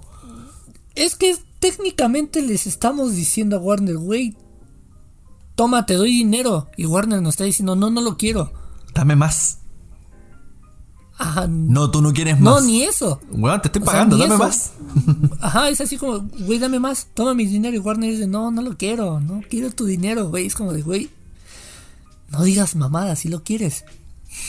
Entonces la solución aquí podría ser tan fácil como DC, DCEU, como va, a cines. Snyderverse, HBO, nada más. Sí. Y lo vamos a consumir igual. eso. Y se acabó O- y lo las a consumir. O las dos a cine cuando se puede ir al cine de nuevo. Si da lo mismo. Si el tema, weón, es que lo vendan. Si al final. eh, Te creo que si no hubiera gente que lo compre. Pero hay Sí, gente que ya, lo- ya si Warner lo- sale con la mamá de que no, se nos va a confundir la gente, güey, ¿quién se confunde? Ya, o sea, quien se confunda ni siquiera tendría Y si se derecho a confunden. salir de su casa, güey. O sea, Y si, se, y si se confunden, para eso estamos acá, Bastardos sin Podcast, le explicamos. Si usted tiene dudas, le explicamos. Exacto. Ya, listo, mira, un podcast de tres horas y media, vamos. le explicamos Ya. la weá, ya, vamos, listo. Tan largo como el Snyder Cut. Bien. perfecto. Y es todo lo que tengo que decir al respecto. Muy bien, querido. Me encanta, me encanta eso. Me encanta. Creo, estoy muy de acuerdo contigo. Si no sale, no importa, porque igual siento que, mira, eso es lo bueno, que si bien me dejó con ganas de más, de ver más desarrollo de esos personajes, pero al mismo tiempo, el cierre, comillas, abierto de esta película, eh, igual me dejó satisfecho. Y si no hay más, como que me voy con el corazón lleno. Entonces está bien. Eh, Pero si hay más, gracias. Gracias, lo, lo- lo aprecio mucho, mucho. Pero no importa, está bien. Así que estoy muy de acuerdo contigo. Si ocurre, que genial. Solamente espero que. eh, que. Puta, que. Que si lo van a continuar, que continúen eh, con la vara donde está o más arriba. No, que no decaigan porque, puta, ser una lástima que al final. Para esto fue, ¿cachai? Y, y ya está. Pero. Ya veremos qué va a pasar. Esto fue, damas y caballeros. Bastardos Cat. El podcast de. que habla del Snyder Cat. Esperamos que les haya gustado. Y no olviden que nos pueden encontrar en Instagram como arroba bastardospodcast. Ahí pueden dejar sus preguntas, comentarios, sugerencias. Y por supuesto también nos pueden escuchar a través de Spotify, Apple Podcast y Google Podcast. Y antes de terminar quisiera aprovechar la instancia para hacer el pequeño plug porque es necesario, Mr. Diego. Eh, porque usted empezó un podcast. El Mirando el Valle Cast. Ah, sí, mero. Y nada, pues, invitar a la gente a que lo escuchen. Está disponible en Spotify también. De hecho, el primer episodio es precisamente sobre las adaptaciones de videojuegos al cine. Y nada, pues cuéntanos tú un poco de, de qué va este podcast. Eh, invita a la gente ahí a que, a que te vaya a escuchar, pues. Pues mira, en ese podcast va más que nada como un safe place, un safe space, perdón, un espacio seguro para lo que hablábamos hace rato de la gente ñoña, los geeks que quieren platicar, ¿no? Quieren platicar todo lo que les gusta, todo lo que les apasiona, pero la pandemia se los prohíbe. No es lo mismo tener una plática escrita que tener una plática con un amigo en un café, caminando en la calle, en el transporte público, whatever, whatever, etcétera, etcétera. Entonces, en más de una ocasión, cuando yo tenía una plática con alguien del tema que fuera, llegaba a estar tan interesante y tan cagada la plática que era un, güey, deberíamos estar grabando esto. Y llegó un punto en el que dije, eh, lo voy a hacer, ¿por qué no? ya tengo todo. Y pues estoy preparando este podcast que, como bien dice Nico, el primer episodio es sobre la adaptación cinematográfica de los videojuegos. Lo tomé este título y este ese tema porque fue por lo que yo conseguí el grado de licenciado. Yo me titulé gracias a los videojuegos y al cine. y decidí empezar con esto, pero en adelante voy a ir cambiando de temas como de lo que se me ocurra. Ya tengo pensado un Claro. capítulo sobre la música metal en las caricaturas. Tengo un capítulo pensado en por qué Fortnite es lo que es ahorita y la importancia de lo que va a ser. Es un Tengo podcast un de variedad. Sí, un podcast de variedad. O sea, yo tengo un capítulo que dije sí o sí tengo que hablar de X Japan, que es un grupo japonés, y del documental, y etcétera. Entonces, espero que lo puedan buscar, lo puedan escuchar. Mi Abdul Cast. Espero que Nico nos pueda apoyar compartiéndolo por ahí para que sí, llegue a más gente. Definitivamente. No, está, está entretenido. Yo escuché, todavía no he podido, por, por trabajo, no he podido escuchar el capítulo entero del primero, pero lo que alcancé a escuchar, que estaban repasando un poco la adaptación de la primer, de, de Mario Bros. Ay Dios, qué terrible esa película. sí. Pero no, está bueno, así que bueno, escúchenlo. Éxito querido en su nuevo proyecto. Gracias. Y, y nada, escuchen todo lo que se venga porque va a estar re bueno. Fenomenal. Y con esto, queridos, nos despedimos. Gracias por escucharnos nuevamente. Eh, tengan una hermosa semana, cuídense mucho. Recuerden que el virus sigue por ahí dando vueltas. Si usted tiene la oportunidad, vaya a vacunarse. Eh, y eso, que estén bien. vean películas, vean series, diviértanse y besitos a todos. Adiós. Adiósito. Nico, ya vuelve a la cama. Deja sacarme las pantuflas.